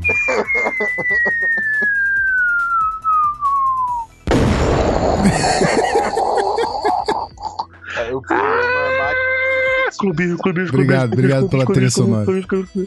Cara, é sério, chuva de clubismo. Sério. Que Meu parada bizarra. Deus, cara. Que Pô, parada nem Miles Garrett, bizonha. nem não sei quem. Ah, Caralho, mas sério? não, peraí. Puta Miles Garrett, pa- Meu Deus. Não tem como falar Miles Garrett, pô. Meu Deus do Por que não tem como falar do Miles Garrett? gosto de ir no- nas. Eu não gosto de ir nos seguros. Aquele que eu tenho certeza. Eu gosto de ir nos seguros, eu gosto de ser clubista. Eu quero pegar. Não, eu quero pegar aquele cara meio under the radar que eu acho que tem potencial de ser boom. Pra mim, o Dalvin Cook é um desses caras. Não é só ele, tem outros, mas enfim. Enfim, o Miles Garrett de é o clubismo. Cara, Eu vou usar, eu vou, eu vou, eu vou usar também. Eu vou usar também. Eu vou usar então também. Eu, vou usar aqui também. Eu troquei Então até seja meu boom. Até troquei meu seja boom. Até troquei meu boom. Até troquei. Vamos lá. O meu bust, pra começar, eu já falei isso em mais de um podcast e eu vou falar aqui de novo. Eu pensei em botar o Mitchell Trubisky, mas era muito óbvio. Era muito fácil botar o Mitchell Trubisky. já, já, já zoamos ele demais. Já, Já jogamos como- demais o próprio coitado, então eu vou com outro quarterback, ele é Deshaun Watson. Eu insisto nisso, eu falo isso em todo podcast que eu tô indo. Esse moleque é um bust, ele na melhor das hipóteses é um Alex Smith que joga mais interceptação do que deveria. Eu não acho que ele tem que ele consegue entender sistemas mais complexos. Quando o sistema complicava lá em Clemson, ele se enrolava muito. O jogo contra Pittsburgh é uma coisa de, sim, dar ânsia de vômito, a quantidade de erro bizonho que ele dá, que ele faz. Quem viu o Gruden's QB Camp, ah, ele é líder, ele é um vencedor, meu amigo. Você ser líder e vencedor. Pergunta lá pro Tim Tebow o que, que isso serve pra você, você ser líder e vencedor no universitário na NFL. Pergunta lá pra ele que ele vai te responder. Ah, sim, ele tá jogando beisebol na divisão A. Você ter uma noção, é divisão A, a divisão acima é 2A, a divisão acima dessa é 3A e a divisão acima é Major League Baseball. Ele tá na divisão A, tá? O Tim Tebow é um mito. Eu tenho camisa dele do Gators e do Broncos. Eu sou fã, porra, número um do cara. Mas o Tim Tebow é o primeiro a te falar aqui. Você ser um winner e um leader na, na universidade significa absolutamente porra nenhuma na NFL se você não sabe jogar, tá? E o Deshaun Watson, pra mim, não vai ser esse cara que todo mundo espera dele. Vai ser no máximo um Alex Smith piorado que lança mais interceptação. Green's QB Camp, você viu ele fazendo erros grosseiros de defesa e ele não vai conseguir chegar bem a esse ponto na NFL, por mais líder que você diga. Pra mim, você ser líder e, líder e vencedor universitário, isso é aquele ponto extra. É na hora de você entregar o currículo, você tem um currículo exatamente igual ao outro cara, esse é aquele diferencial vai- te botar à frente daquele cara. Então, se eu tô entre dois quarterbacks, dois Deshaun Watson, exatamente iguais, um foi campeão universitário e o outro não foi, eu vou escolher o campeão porque ele teve a experiência. Agora, se o outro cara que não foi campeão tem um trait que é melhor que o Deshaun Watson, eu vou com ele porque ele é melhor. Ponto. Pra mim, isso não significa de nada. O pessoal segue avaliando até hoje que é líder e campeão universitário, vai valer alguma. Vai ser o grande trait dele pra NFL. A gente vê quantas vezes isso acontece e o cara acaba sendo absolutamente nada. E o meu boom, eu vou escolher um cara aqui que muita gente fala ao longo do processo, jogou na faculdade pequena. Eu não lembro se o Rafão era tão fã dele, mas eu sou muito fã dele porque eu acho que esse cara fisicamente tem um potencial absurdo. Eu só tenho pena do time que ele foi parar e pela situação que tá, mas ainda assim acho que ele pode ajudar muito. E ele é Adam Shaheen, tight end de Ashland na segunda rodada por Chicago Bears. Esse maluco é um monstro, ele é gigantesco, 6'7, mais de 270 libras. Esse cara é um animal. Bloqueia muito bem, pode melhorar ainda suas rotas, recebendo passe. Esse cara pode ser uma espécie de salvação pro menino Mitchell Trubisky. Sem sacanagem. Porque o Mitchell Trubisky vai ter muitos problemas. E todo mundo aqui sabe qual é o melhor amigo de um quarterback calouro, um jogo corrido, que eles têm o Jordan Howard, e um tight end, que agora vai ter o Adam Shaheen. Ousado, menino Pete, Ousadíssimo. rapaz. Ousadíssimo. Nossa, Usei muito, mas já que é pra usar, vamos usar direito, né, meu filho? Tá tá certo. Não vou nem falar que você tinha colocado o O.J. Howard aqui. É, Né? eu coloquei, só que eu tava, eu tava até assim, pô, muito fácil, muito fácil, pensando em outro, aí eu bati o olho lá e falei, rapaz, o meu menininho era um Shaheen. Aí ele queria escolher o Dalvin Cook, mas eu já tinha escolhido. Não, eu queria escolher Christian McCaffrey, mas a gente já teve esse, esse debate aí que vai ficar para outro dia. Ok, ok. Muito bem, senhoras e senhores. Olha só. Esses meninos ousados. Muito bacana.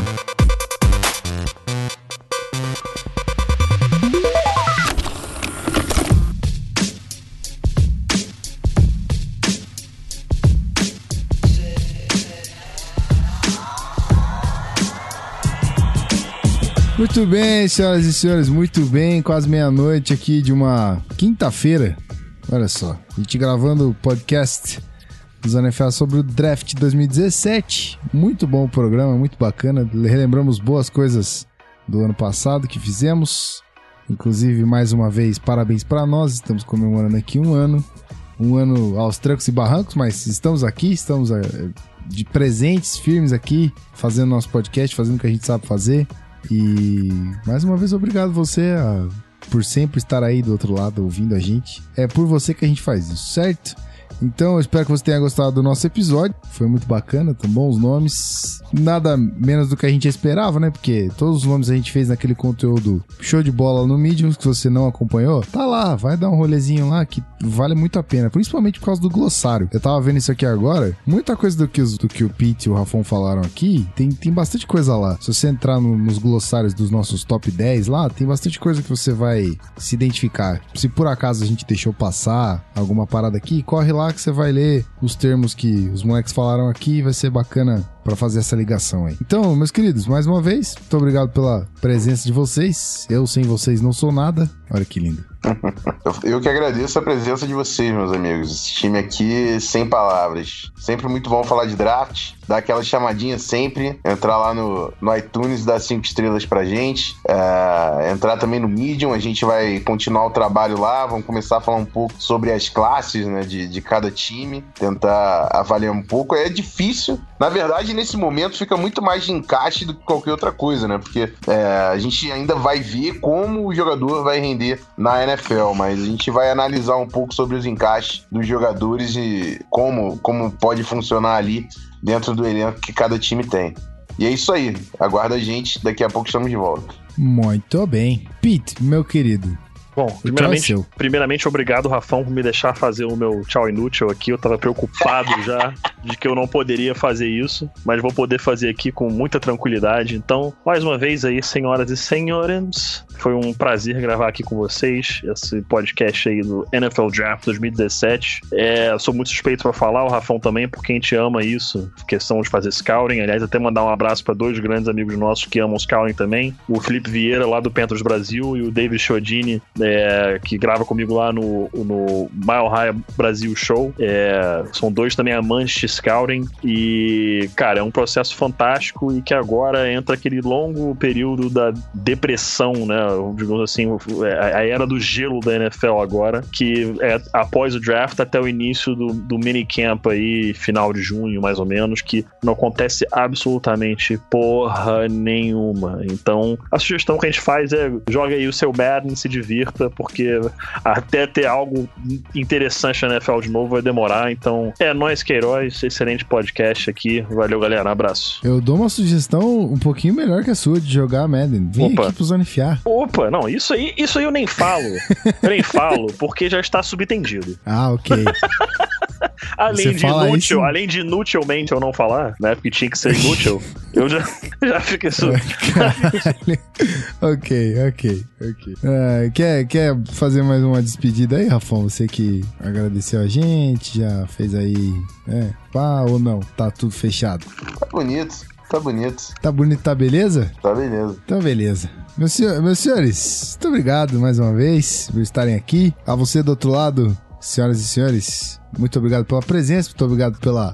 é, por ser ouvinte do Zona FA, por ouvir mais esse episódio. Estaremos de volta o mais rápido possível. Espero, não, não, não sabemos ainda qual é o episódio, qual é a pauta da parada. Então fica aí o suspense. Mas fica ligadinho no canal Zona FA, no medium.com.br canal Zona FA. Se quiser mandar pergunta, fica à vontade, canalzonefa.gmail.com. Nosso Twitter tá lá também, arroba canal Zona FA. Agora é tudo canal Zona, é, canal Zona FA. Tudo é isso, tudo é isso. A página do Facebook é arroba canal Zona FA, eu acertei essa parada. O Twitter é canal Zona FA, o mídia é canal Zona FA. Então não tem desculpa pra você falar que não curte a página. Não tem desculpa pra você falar que não segue a gente no Twitter. Não tem desculpa pra você falar que não lê as coisas no Medium. Se você não lê, é porque você é preguiçoso, certo? Ok, ouvir é mais fácil? É mais fácil, tá ligado? Mas, cara, tem tanta coisa no Medium da hora que esses malucos escrevem que vale a pena você dar um pulinho lá, certo? Eu insisto porque é bacana. Então, mais uma vez, muito obrigado pela presença, pela paciência de ouvir a gente até o final. Eu sei que foi longo, mas valeu a pena. Eu espero você daqui 15 dias. A gente se vê. Um grande abraço e valeu!